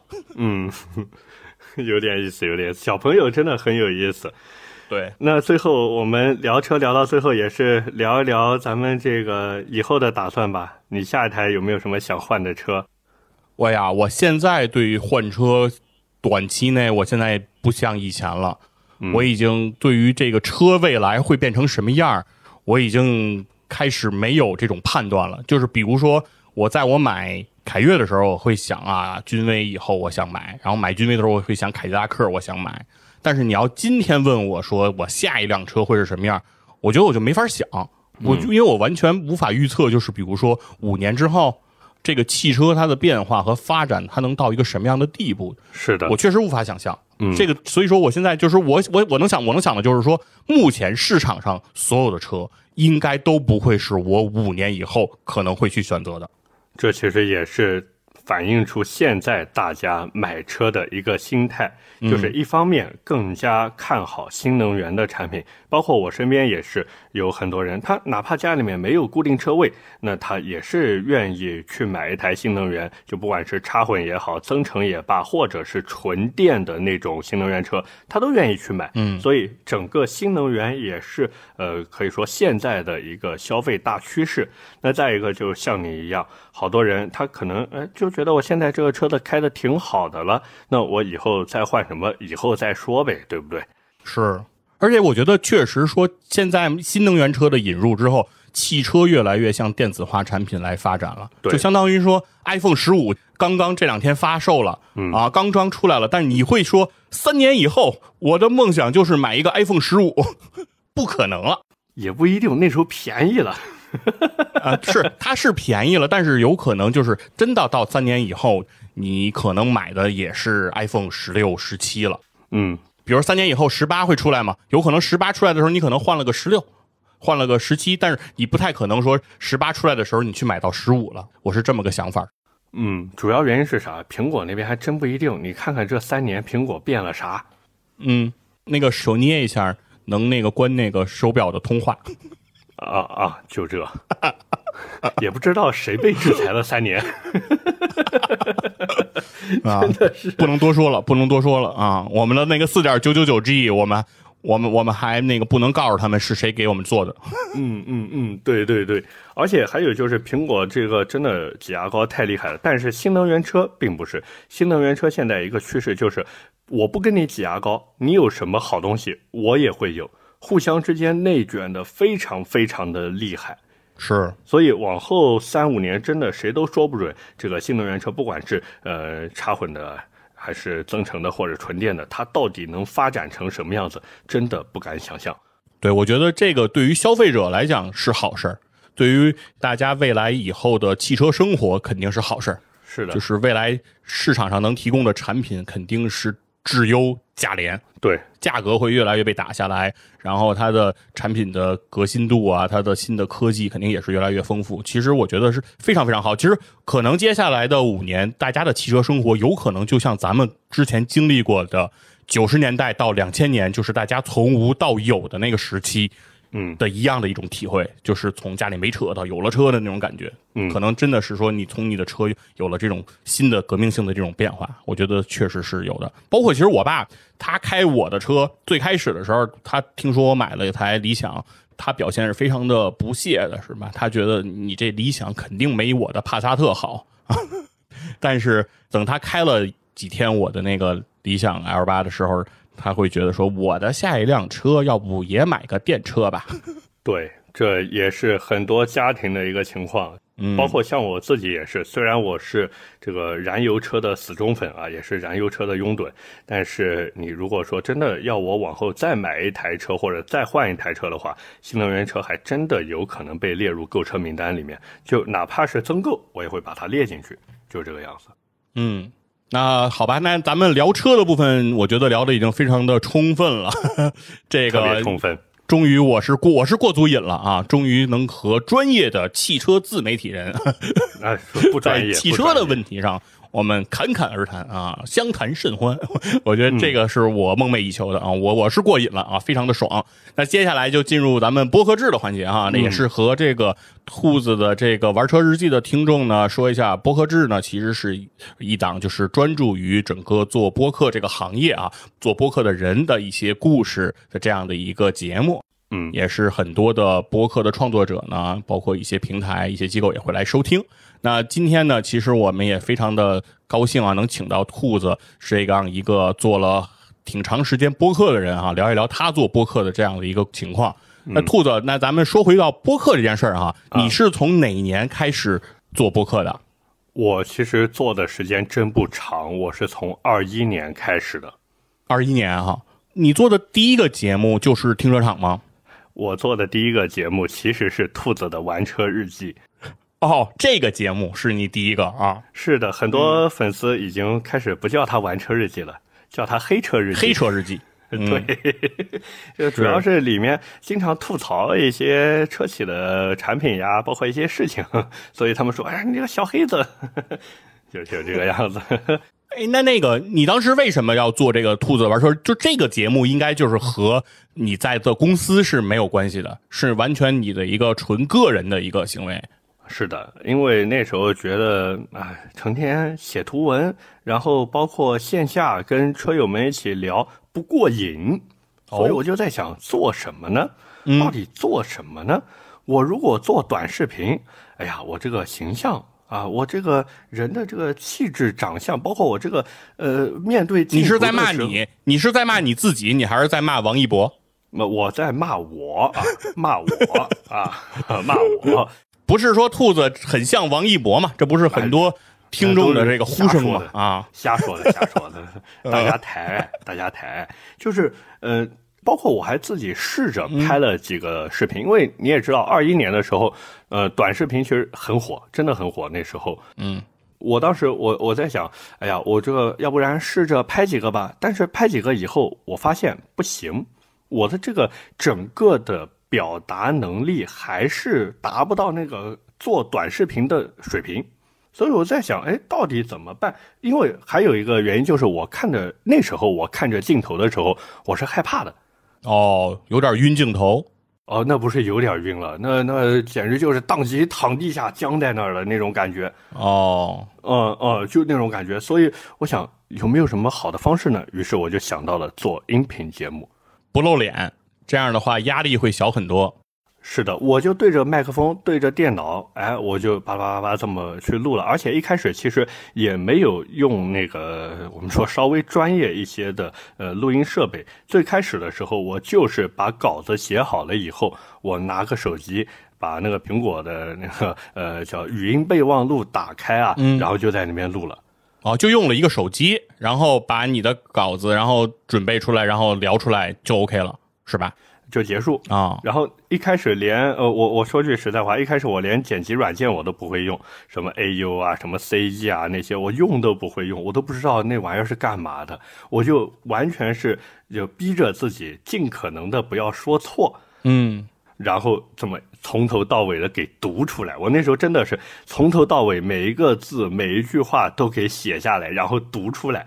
所以大家如果听刚开始的节目的时候，会发现非常的青涩，真的很青涩，而且表达的时候呢也蛮刻板的，就像在念书一样。但是后来慢慢慢慢做了，感觉哎还行吧，找到一些自己的状态了，应该算。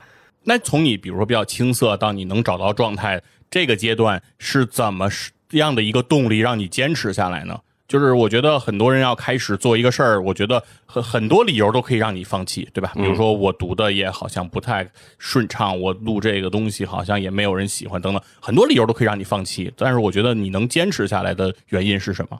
原因是两个吧，一个是收到了正反馈，哦，就是评论区里面有人听到我的节目了，然后在评论区里面说，哇，我没听过这样的汽车节目。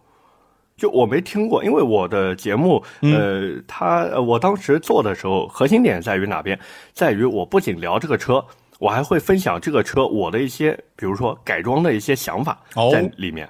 那后面粉丝就会说，哎，你这云改车 叫做叫云改车，呃，我觉得挺好的。就是之前。包括所有的做汽车音频节目的，好像都没有人聊过汽车改装这个东西。嗯，但是我就也算是发挥一下自己特长吧，所以就跟大家会分享一下我的一些想法和见解，包括呃有一些改装类的一些问题，那我也会在节目里面跟大家就是说一下，就比如买轮毂的时候需要注意什么呀，呃，怎么挑选适合自己的刹车呀，这些我都会分享。就也是有算一些干货在里面吧，嗯，所以慢慢慢慢就有正反馈了，有了正反，这其实也是我后来琢磨了一下，回头啊，回头想了一下，这也算是戳到了很多人的一个痛点，就是很多人他其实是想玩车的，但是我不知道该怎么玩，对。我我我不知道这东西应该值多少钱，这改了以后会到底怎么样，然后我这我怎么能够就找到一个靠谱的地方买安装调试。这些他都不知道的，所以我在节目里面跟大家进行分享了以后，好多人就觉得哇，我这个嗯学到了，就这种感觉。所以也是正是因为这种正反馈，我就慢慢慢慢就觉得嗯做这个事情是有动力的。那再一个呢，原因就是呃也算是争一口气吧，就憋一口气，嗯。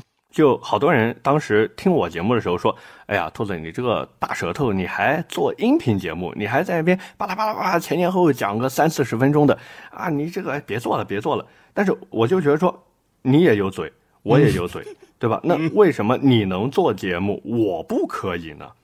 对不对？哇哦，哎，我觉得你的性格有点东西，兔子。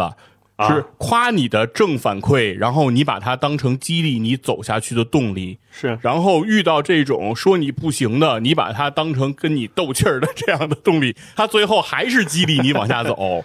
哦，我觉得你这个人有点意思啊，我觉得你这个性格不容易打服啊。你说，你说我夸你，你往前走；我骂你，你也往前走。嗯 啊。就就我就想证明一下自己，是我我就觉得说，哪怕说只剩一个人在听，那我这节目做的也是有意义的。因为我之前看过一个说法，就是当你的一个观点被一个人接受的时候，他就有可能分享给身边的十个人；而当他身边的这十个人，哪怕只有一个人接受的时候，他也会分享给身边的另外十个人。嗯，就看上去我是做了一档音频节目，我做一期节目，就哪怕我播放量只有一个，但是呢，慢慢慢慢的就会有越来越多的人接受或者说认同我的一些观点和想法，那我做呗，对不对？我做呗，只要沉得住气，那就做下去呗，是不是？嗯，所以我我我就没想太多，干就完了，就这个样子。那你做播客？然后做到现在，你对他的想象是什么呢？就比如说你，我当然觉得可以认可你说的，说哪怕只有一个人听或者很少的人听，它也是有价值的。然后我说的东西，它只要能帮助到人，它就是有价值的。我这个话我能我我能认可，但是就是毕竟哈，我们做内容的内容创作者，其实呃很难用这样的一句话让自己就是能长时间的保有这种创作的热情。就是大家还是希望说自己的节目的影响力能够越来越大，自己的节目的价值能够得到更多的认可。其实我觉得，嗯、就我我这人说话也比较直啊，嗯，就是很多人做节目，他一开始抱有的心态是什么呢？是变现，哎，他获取更多的流量、更多的粉丝，然后进行一个变现。但是，呃，我有一段时间也是这个样子，就在我粉丝量包括收听量起来了以后，那同时我也是做了停车场那一档节目嘛，那粉丝量也还算行吧。那有一段时间我就在想这个变现的事情，就脑子里面一直在想，我有流量。我有粉丝量，那我怎么样把这个流量和粉丝量进行一个变现？但是过了一段时间，我回头想想，不对，这个想法是不对的，因为我回头再去听当时那段时间做的节目的时候，我就觉得不对，这味道是不对的，就有很多的功利心在里面了，嗯，就反而不能保证节目的质量，不能保证节目质量以后，那怎么去谈这种所谓的变现或者什么呢？对不对？所以，呃，我是觉得好多创作者一开始就是不要奔着挣钱去干。嗯，怎么说？你如果单纯奔着挣钱去干的话，做直播、做短视频都比这玩意儿挣钱。这玩意儿是真不挣钱，它真的是用爱发电，真的是。所以还是得热爱。确实是，就是我从二零年开始接触播客，开始做播客，然后也参加过播客圈子的大大小小的很多的活动啊、聚会啊，包括身边也有很多做播客的朋友啊，聊天啊，在一起。确实，我也能够发现，呃，这个圈子里的很多很多的创作者，大家在一起聊的很多的事情都是怎么能挣钱呀，怎么能接到广告啊，然后怎么能卖付费节目呀，节目做到什么程度就可以做付费了啊？对什么时候我的节目也能卖付费啊？我的付费能怎么能卖得更多呀？就是很多人其实真的很关注这个，是开始的时候我，我听到这些，我也很兴奋啊，因为兴奋是在于说，这么多人都在想着怎么挣钱，那我有一天是不是也能通过这个东西挣到钱哈？你刚开始会是这样想，但是时间越长，其实我就现在越来越反感这样的这样的声音。我觉得大家很多人在一起，比如说你很难得的哈，有这种创作者在一起聊天聚会的这种机会。我希望的是大家在一起能够越来越多的去讨论，说节目怎么能做得更好，嗯，我们怎么能通过更新颖的合作方式带给大家更新的东西，然后怎么能打破自己的原有的桎梏，然后突破自己的瓶颈等等。我觉得我特别希望大家在讨论这个，而不是说大家在讨论说怎么怎么谁谁谁就挣了钱了，谁谁谁。那个卖了付费节目了，怎么怎么样？就是我觉得那个东西，我觉得不重要，不是说大家在这里一起说有很难得的机会的时候，用来花时间来讨论的事儿。嗯反而我觉得更多的，其实大家应该回归到你的内容上，就是怎么能把你的东西让人爱听嘛。我觉得这个事情你不解决，你去解决怎么样的变现，我觉得都太有点扯淡了。嗯，对啊，那就完全当成一个生意在做了。那你既然是做生意，为什么要选择播客这个回报率那么低，然后又耗时间的这个事情呢？对不对？嗯，我觉得这完全就是用爱发电，你必须对它特别的热爱，而且你是真的想把它做下去，那你才有动力去做，不然的话真的很难很难坚持下去。那再一个，我做音频节目做到现在，我有一个最深的感悟是什么？就是要真诚。就是你在日常生活里面是什么样的，那你节目里面你就是什么样，不要装，千万不要装。就我呃除了你以外，包括身边也有一些其他的做音频节目的朋友啊，那包括还有一个特别好玩的事情，嗯我之前有一个粉丝，有个粉丝呢，经常听我的节目，然后听的时间长了，他是做二手车的，然后听时间长了以后呢，就用郭德纲那个说法，就是听相声听多了，他起义了。啊，哦他觉得你穿个大褂就能上台说相声，那我也整个大褂买个桌子呗，对不对？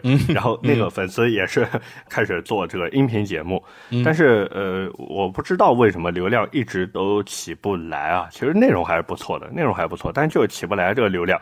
那分享这个事情呢，就是想说，我觉得很多人他做播客的时候有一个关键点，就是他在立人设。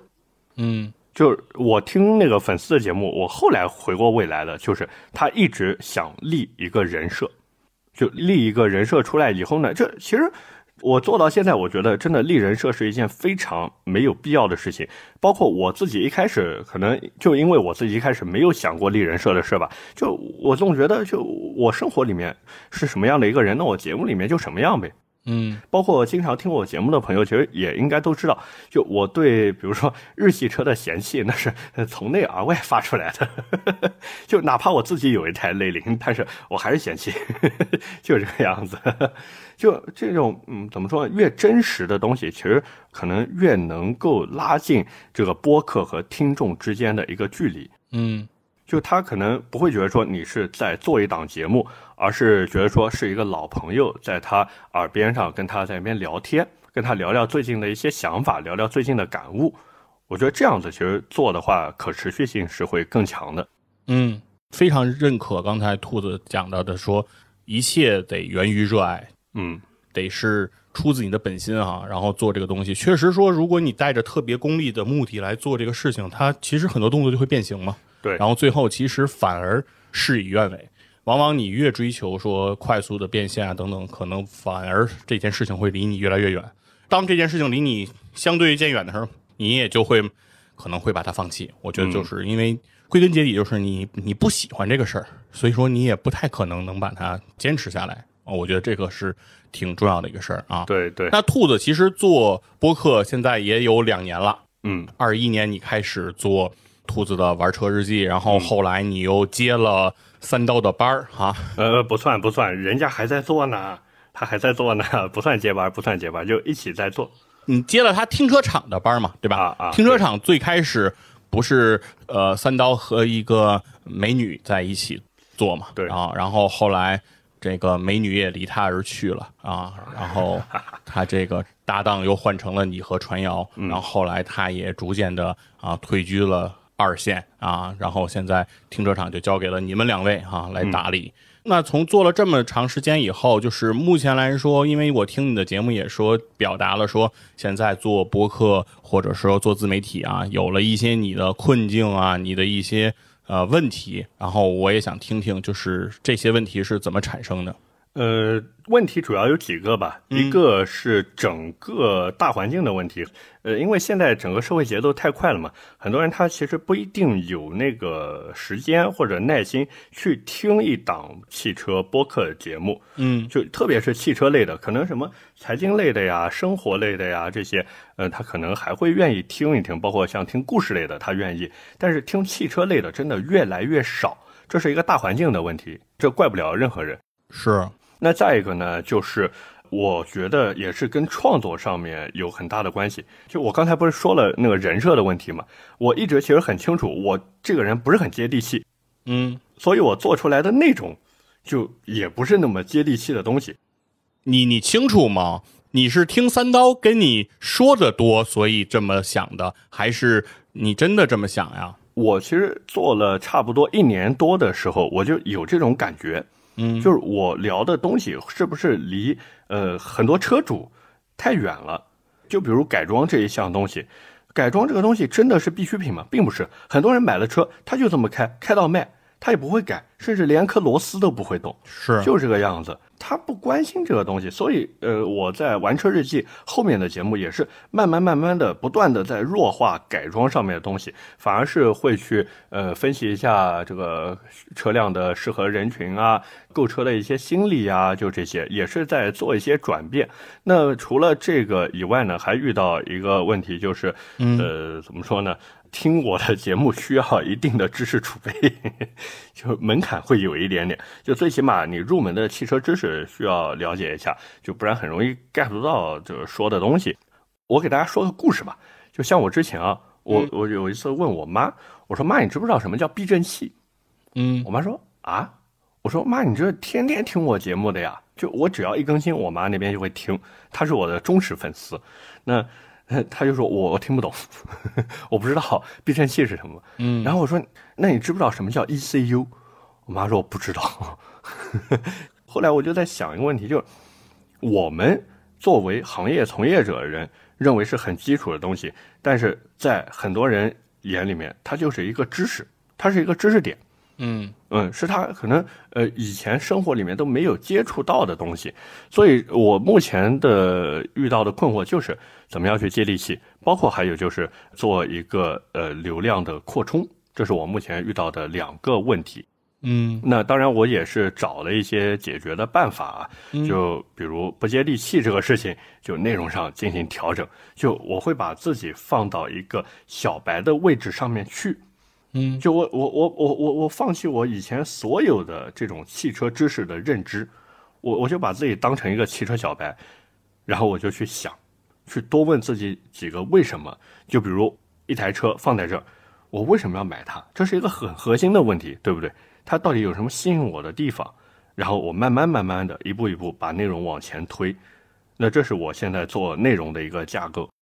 咱们先说一下这个接地气这件事儿啊，因为其实这个东西我也有感触，或者说我也有 类似的问题哈。啊，这个事儿是什么呢？就是比如说我做的节目比较多，比较杂啊。我有一档这个体育类的节目啊，叫《体坛站着看》，对就是一个泛体育的节目。其实你刚才说的不接地气的，或者说你说有一些东西是知识点的这个问题，在我的节目里也会遇到这样的问题。比如说，我如果做一个呃篮球的节目，比如我做一个 NBA 的节目。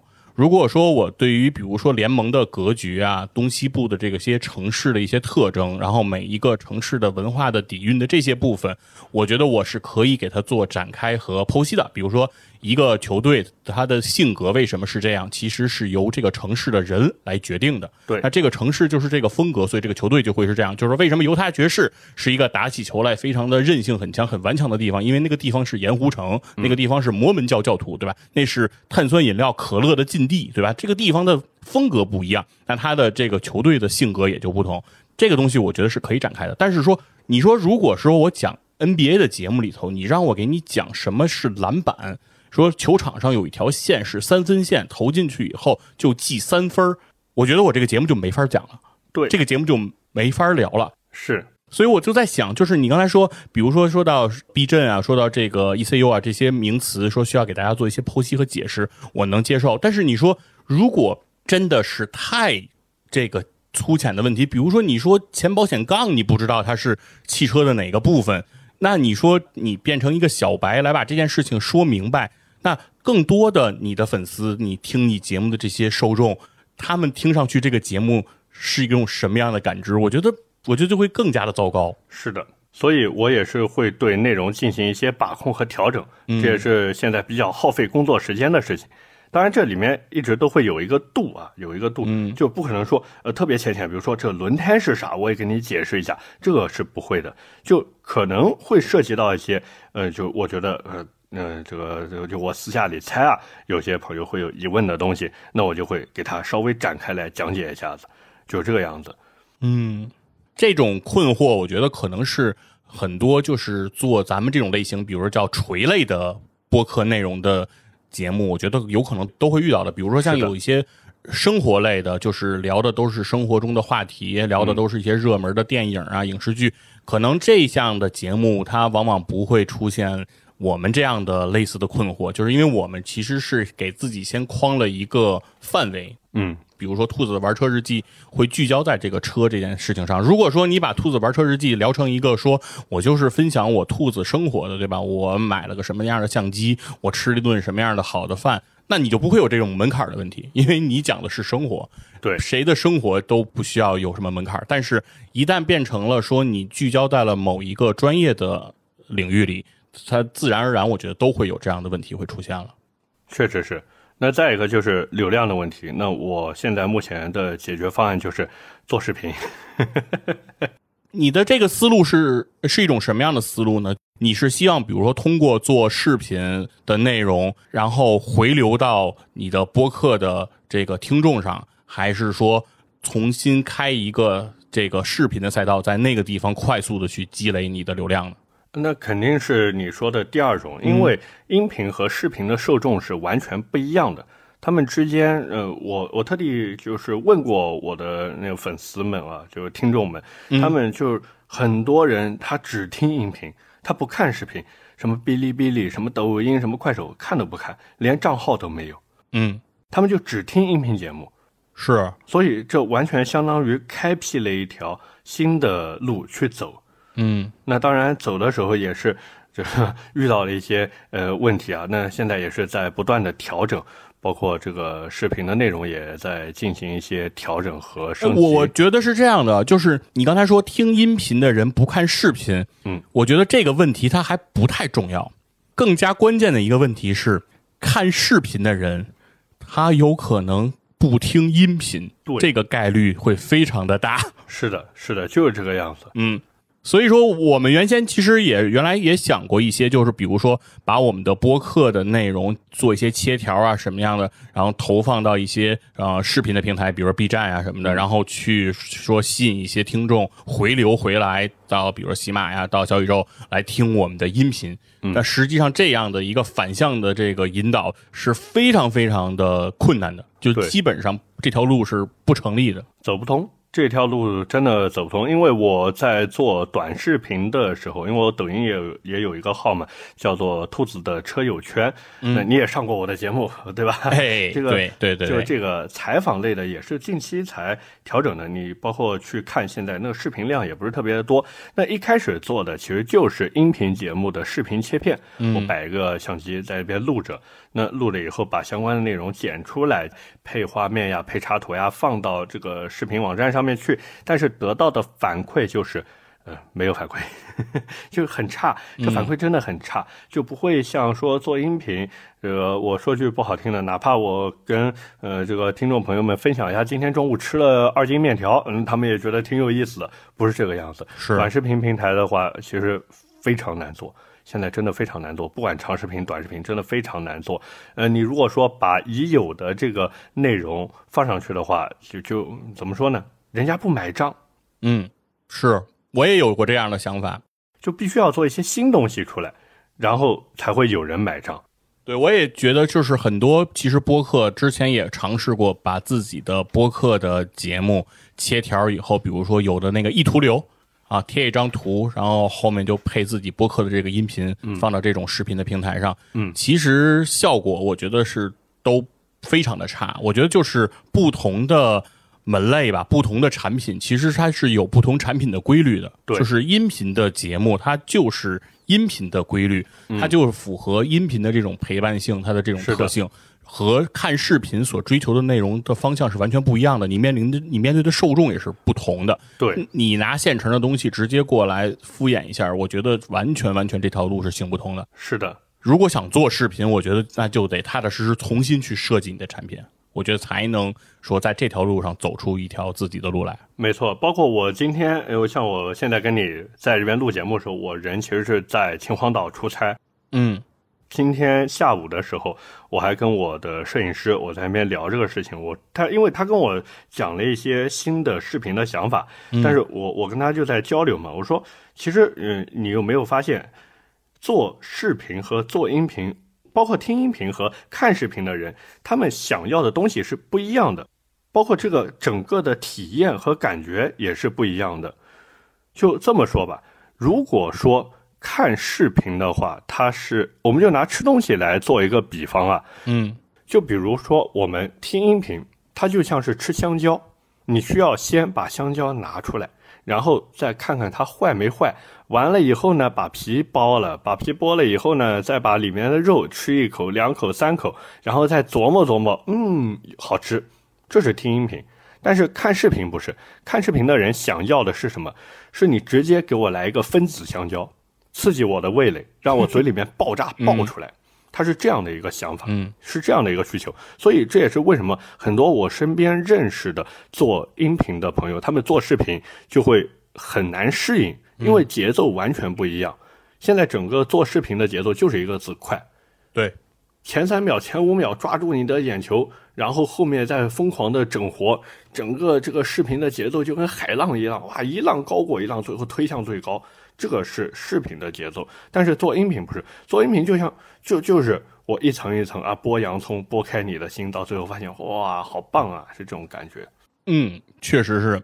我觉得大家的这个需求点完全的是站在不同的地方，就是比如说我看视频，我就希望说你用最快的时间把你要说的内容的核心告诉我。对比如说告诉我这个电影讲的是什么故事，告诉我说这台车我到底要不要买，告诉我说这场比赛哪个球员踢得好，哪个球员踢的是垃圾，然后我一会儿我打开键盘我去骂谁，是吧？是已经到什么地步了？现在，我今天跟我摄影师在聊的时候，也是我说，现在做视频，尤其是短视频，已经不需要观点了，哦，就它已经不需要任何干货在里面了。嗯就现在做视频两个极端，一个全是干货，而且是非常有意思的方式把它表达出来，那你有可能能火，当然只是有可能。那再一个是什么？情绪输出哦，嗯，现在就不走程序了，直接开骂。啊，对对，就不走程序。过去像打仗 啊，打仗还先礼后兵，啊来将何人啊？在下谁谁谁谁啊？我的兵器是什么？还介绍一下。然后我是师从何人啊？我这门派怎么怎么样？跟你先唠半个小时。嗯，现在不是，现在上来就直接来一个回手掏，甚至直接泥头车撞过去，不讲武德，嗯，就是这么快，就是这个样子。而且他直给。对他，他就甚至不需要任何说给你带来干货东西，他就给你带来情绪，嗯引起你的共鸣，刺激你的感官，嗯，对吧？然后让你觉得哇塞，哦，原来是这样。就是很多做播客的人，他如果做视频的话，确实很不适应，因为我们习惯于这种慢节奏了。你啪一下突然给我来一个快节奏，我受不了，我不会。对，哎，我觉得核心点这句话落到根儿上了，其实是不会。对，就是我跟你说，我听你的节目里你的那种表达哈，我跟你说，其实和很多比如说做播客的朋友有的这种想法都特别的像。就比如说大家都会说，呃，短视频它没有营养，它只有只有情绪。他做这种东西，哎呀，就是感觉我也低不下这个身段来做这个东西，我也不想做，我觉得这样的内容没有价值，然后巴拉巴拉说了很多，然后但是我听来哈、我的我的感受是，如果是是我在看这件事情，其实我是想对那些做短视频，包括你刚才说给直接能引爆大家的情绪，把它推到风口浪尖。这些人家成功的这些短视频的创作者，我是对人家甘拜下风。我真的很佩服他们。有能力，对我是说核心点，我说不是咱不想，而是咱不会。对，这事儿非不为也，是不能也。就是，就是如果我能，就是这个事情不是我放下身段，或者说我低三下四，或者说我说他做的是垃圾，我也来做垃圾，我就能把垃圾做出来的，我做不出来。嗯，就是没有这个能力，就是有点有点像在单位上班。比如说，你说有的同事说，呃，工作能力也不是很强，他就是会拍领导的马屁，然后跟领导关系处得好，最后到了什么那个发奖金的时候，人家评级高，奖金拿得多，人家最后升职的时候升的比你快，然后你说啊，他就是不要脸，但是不是的。是人家有这个能力，对人家有那个情商，人家能做得了这个事情，你不会，你干不了，你不是那种人。所以说，既然不是那种人，你能选择的路就是踏踏实实好好工作，没错。你就是要比他多付出。那没办法，因为你既然那个能力没有，你就得拿别的能力来补嘛。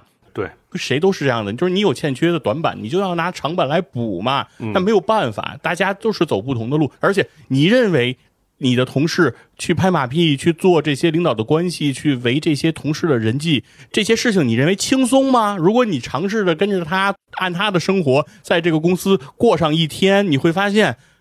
把你能累死啊！就是这个 意思。你的你的脑细胞得爆炸呀，你干不来，对吧？我就说，其实很多时候，我觉得我由衷的得说，就是呃，不是说我们说知道怎么怎么做，但是我就是不想。我觉得更多的时候，其实真的是不能。嗯，而且我们也不是说人家做的东西就次就怎么样，其实不是，只是方向不一样。对，做的东西不一样。对，就比如说，就在引导情绪，什么层层烘托，然后最后把你引爆，然后最后让你特别的认同，然后取得那种洗脑般的那种病毒式的那种效果。这个东西我觉得是有技术的，嗯，这是一个很有科学的技术，对它在心理学上引起了你的共情，是的它是很成功的。但是这种成功，或者说我们没有像人家那么充裕的时间。把精力、把学习、把自己的这个努力的方向放在这个方向上，因为我们没办法干这个事儿，嗯，而且从天分上来讲，我们在这件事情上明显不是那种天赋异禀的人，没有说拿到什么东西，我们第一时间就马上非常敏感的、敏锐的就能捕捉这些东西，是。天然的，你没有这个天赋，没有网感。对我们需要思考很多，揣测很多，然后碰了很多钉子，然后发现说，哎呀，自己做的东西好像有点不接地气。是，是我们就是这样的人，但我们这样的人就没有没有没有那个命的，我们只能说，比如说做一个我们热爱的东西，然后把它长期的做下来，然后让经常听我们的人逐渐发现说，哎，兔子，你这个人还是很不错的。听你说话，我觉得我能学到点东西。我觉得其实这个就是我们能走的那条路。嗯，我非常同意你的说法。哎，有没有感觉，就是你跟我说完这个话以后，虽然我们不能帮你解决任何问题，但是你的心情就舒畅了很多呢？不，其实我早就想明白这个事儿了，而这也是为什么我会去做视频。哦，就是因为这个，就是，呃，我也是，呃，可以说想尝试一点不同的东西嘛。嗯，音频这边其实你也知道，这个汽车类的无非就那么些节目了。现在，嗯，那那我我这视频也是试一试呗，对不对？试一试，嗯，这也是突破瓶颈的一个方法吧。就与其我在这边费尽脑汁的，我想到底怎么样再去做，再怎么样去做，呃，然后还会说不定还会伤害已有粉丝、已有这个基础的一些感情。那那我不如我换一个赛道去搞，是。而且我觉得你在视频的这几个月，其实你的变化和你的尝试，其实我觉得已经就是从你的努力上能看得出来，就是你已经想了很多办法了。我觉得你比很多人其实，在变化这件事情上，你都做得更多啊。比如说你们停车场的这个账号名字都。变了，是的，对。然后包括你们刚开始是你和传谣把你们那个呃听众问答放了上去，然后后来是你去四 S 店做那个价格探店的那个对。那个内容，然后到现在改成这种采访，然后而且你们在节目里好像说你的这个视频又要有一次大的改版，没错。啊。然后我当时都我当时都把我听炸了，我说还要改，这对于很多做音频的朋友来说真的是难以接受的，嗯，就可能。十期节目，然后啪一下子就换掉了，是，但是这也没办法。这是让我想到了，就是那个小时候写作文，我不知道你写没写过这个作文，就是有一个人去挖井，然后他挖了好多好多好多好多井，然后每一个都挖的不太深，然后那个离那个水位线都差一点就能挖到水了，然后。就就我就觉得好像好像你现在的这个做法是不是在就是在以前传统的那个时代其实不太被理解，就是大家会觉得说好像没有在一条路上做一些精深的探索，对，而在做这种变化。是的，但是我想肯定对你来说你是经过思考的，就是为什么要变？因为现在这个时代这个节奏你不变，那你就只能留在那边挖洞，你有可能挖一百米你都挖不到水，嗯，但是说不定你换一个坑。啪一下，一铲子下去，水就出来了。嗯，对，其实当时的那个时代就有点相当于说，这个水位线呀，它是平齐的。对，就是无论你从哪儿挖，它最后都是挖到那么深才出水。但是实际上，现在这个互联网这个时代的发展，就是水位线可能是斜着的，都不是斜着，是你不知道水在哪里。对，有些地方它就是没有水。对，然后有些地方的水可能就是相对浅。是的，这个东西其实就是我们的现实。对对对。所以也是跟大家分享一下我所谓突破瓶颈的方法吧，嗯，就是一个适当的调整自己的节目架构，包括内容。那再一个就是换一条赛道，去干点新的。嗯，那现在比如从你的时间精力上来讲的话，就是音频和视频这边，现在你是一种什么样的分配呢？嗯。肯定是视频更多一些，这是一定的。因为，呃，我我我这么说吧，可能这这对于做音频的朋友，这伤害有点大哦。这 这话说的，就呃，我我嗯，就做音频这个赛道，这个圈子，嗯，太小了。哎，你需要面临的竞争其实是非常小的。嗯，但是当你做了视频以后，就特别能感受到什么叫做竞争的残酷。什么叫做脱衣肉搏、疯狂厮杀、那刺刀见血那种感觉？这么刺激的吗？太刺激了，比刺激战场还刺激。哎，那你那个能具体说一下吗？比如说你做视频的那个时候，你见到的这种竞争是是一种什么样的局面？我不太能理解，就是大家不就是做了内容，把内容上传，然后这怎么叫做刺刀就见红了呢？简单来说一句话，嗯流量密码是有共通性的。嗯当你有一个视频模式突然爆火以后，就会像雨后春笋一样冒出几十个、上百个，甚至上千、上万个和你做差不多内容，但是人不一样的视频出来。嗯，就模仿者会马上会出现。对，对，是这个样子。嗯就这个网络已经不需要原创了。你如果做原创，你就必须要一直做下去，就不停的原创，不停的原创，去搞些新东西，搞些大家没看过的东西。对于创作者来说，压力非常非常的大。但是你如果真的能熬过来，真的能说，哎，我这个创作思路一直不停，或者我整个团队，我这脑洞开的比这个黑洞还大，那 OK，你绝对能火。嗯但是你如果说没有那么强的团队，你自己本身又没有什么特别强的创作能力的话，甚至都有可能跟不上这个视频的节奏，就视频发展的节奏的话，那不如去做一个模仿者。哎，对我也觉得是因为我我发现就是那个模仿大杨小杨直播的人，现在都已经火了。嗯，就是还是那句话，我刚才说的，流量密码是有相通性的，所以我觉得，嗯真的，如果是有在听节目的，也是做音频的朋友，可以尝试着去做一下短视频的内容。嗯这东西拍起来也没什么成本，哪怕你只是拿个手机边走路边说，说不定哪一天就火了，真的。但是我觉得我的理解哈，就是如果只是说边走路边说的话，我觉得离火还是会很远。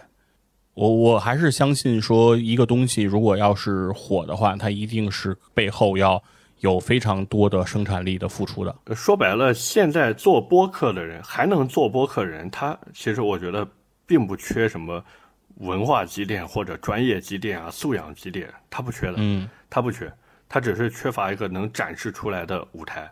你这么欣赏做播客的人吗？确实，这个年代还能坚持做下去的，真不是一般人，真不是一般人。嗯，反正我是觉得，就是视频和音频绝对是两种完全不同的东西。对而从我客观上来讲啊，就是只代表我个人啊，不代表说呃做播客的人，或者说是这个播客公社的其他的这些主播呀，包括老袁这些，嗯，就是只是我个人，我西云佛自己认为啊，我认为做视频的难度远高于做音频。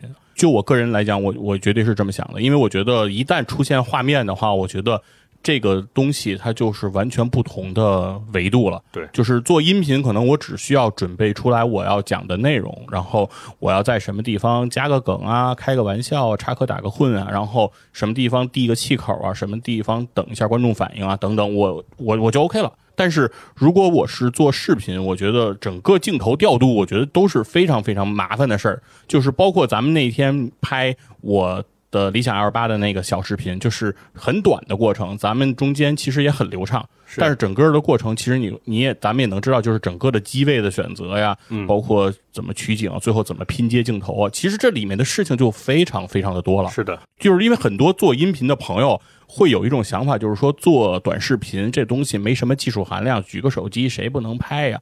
然后说做播客，我们这需要各种各样的准备，我们这特别难。其实我觉得真的不是，我觉得其实要是不信，就是去做一做，嗯，对吧？咱别什么事儿不干，就是咱在岸上，咱不下水，说游泳挺简单的，只要进去，人都有本能，一扑腾就会游了。咱别这么说话，对对吧？咱就下去，下去完了之后，您不沉底儿，您您再说，对吧？还是那句话，各行各业都不好做，都不好做，播客也难做，视频也难做，只是哎难点不一是样。我觉得都有它的困难的地方。对其实我所以我觉得，其实呃，你能够在不同的这些领域里面做特别多的这种尝试，我觉得是一件挺好的事儿。因为未来的这种媒体形式，其实咱们都很难预判。嗯，就是未来你说纯声音的这种形式会不会就被取代、就消亡了，或者说视频未来会发展到什么程度？未来的呃可穿戴设备能到什么程度？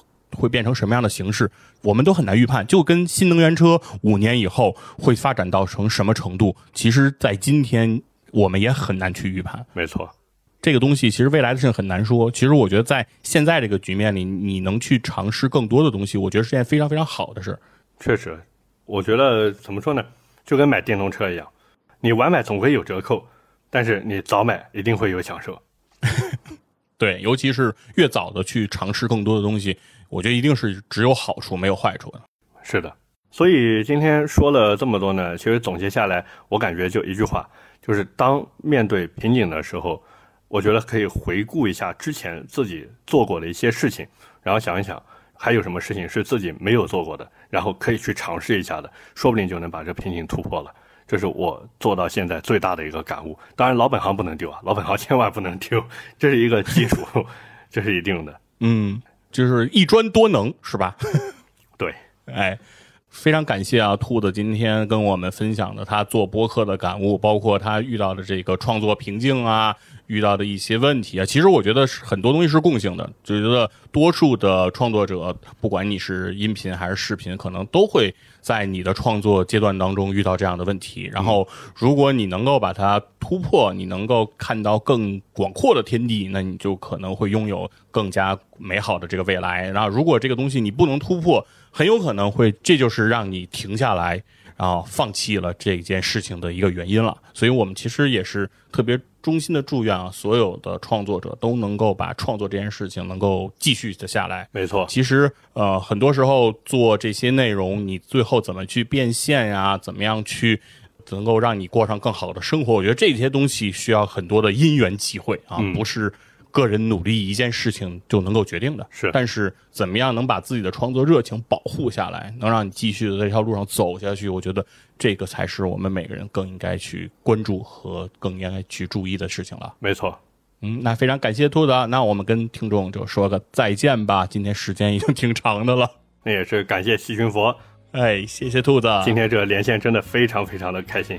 好嘞，那咱大家说再见，拜拜，拜拜。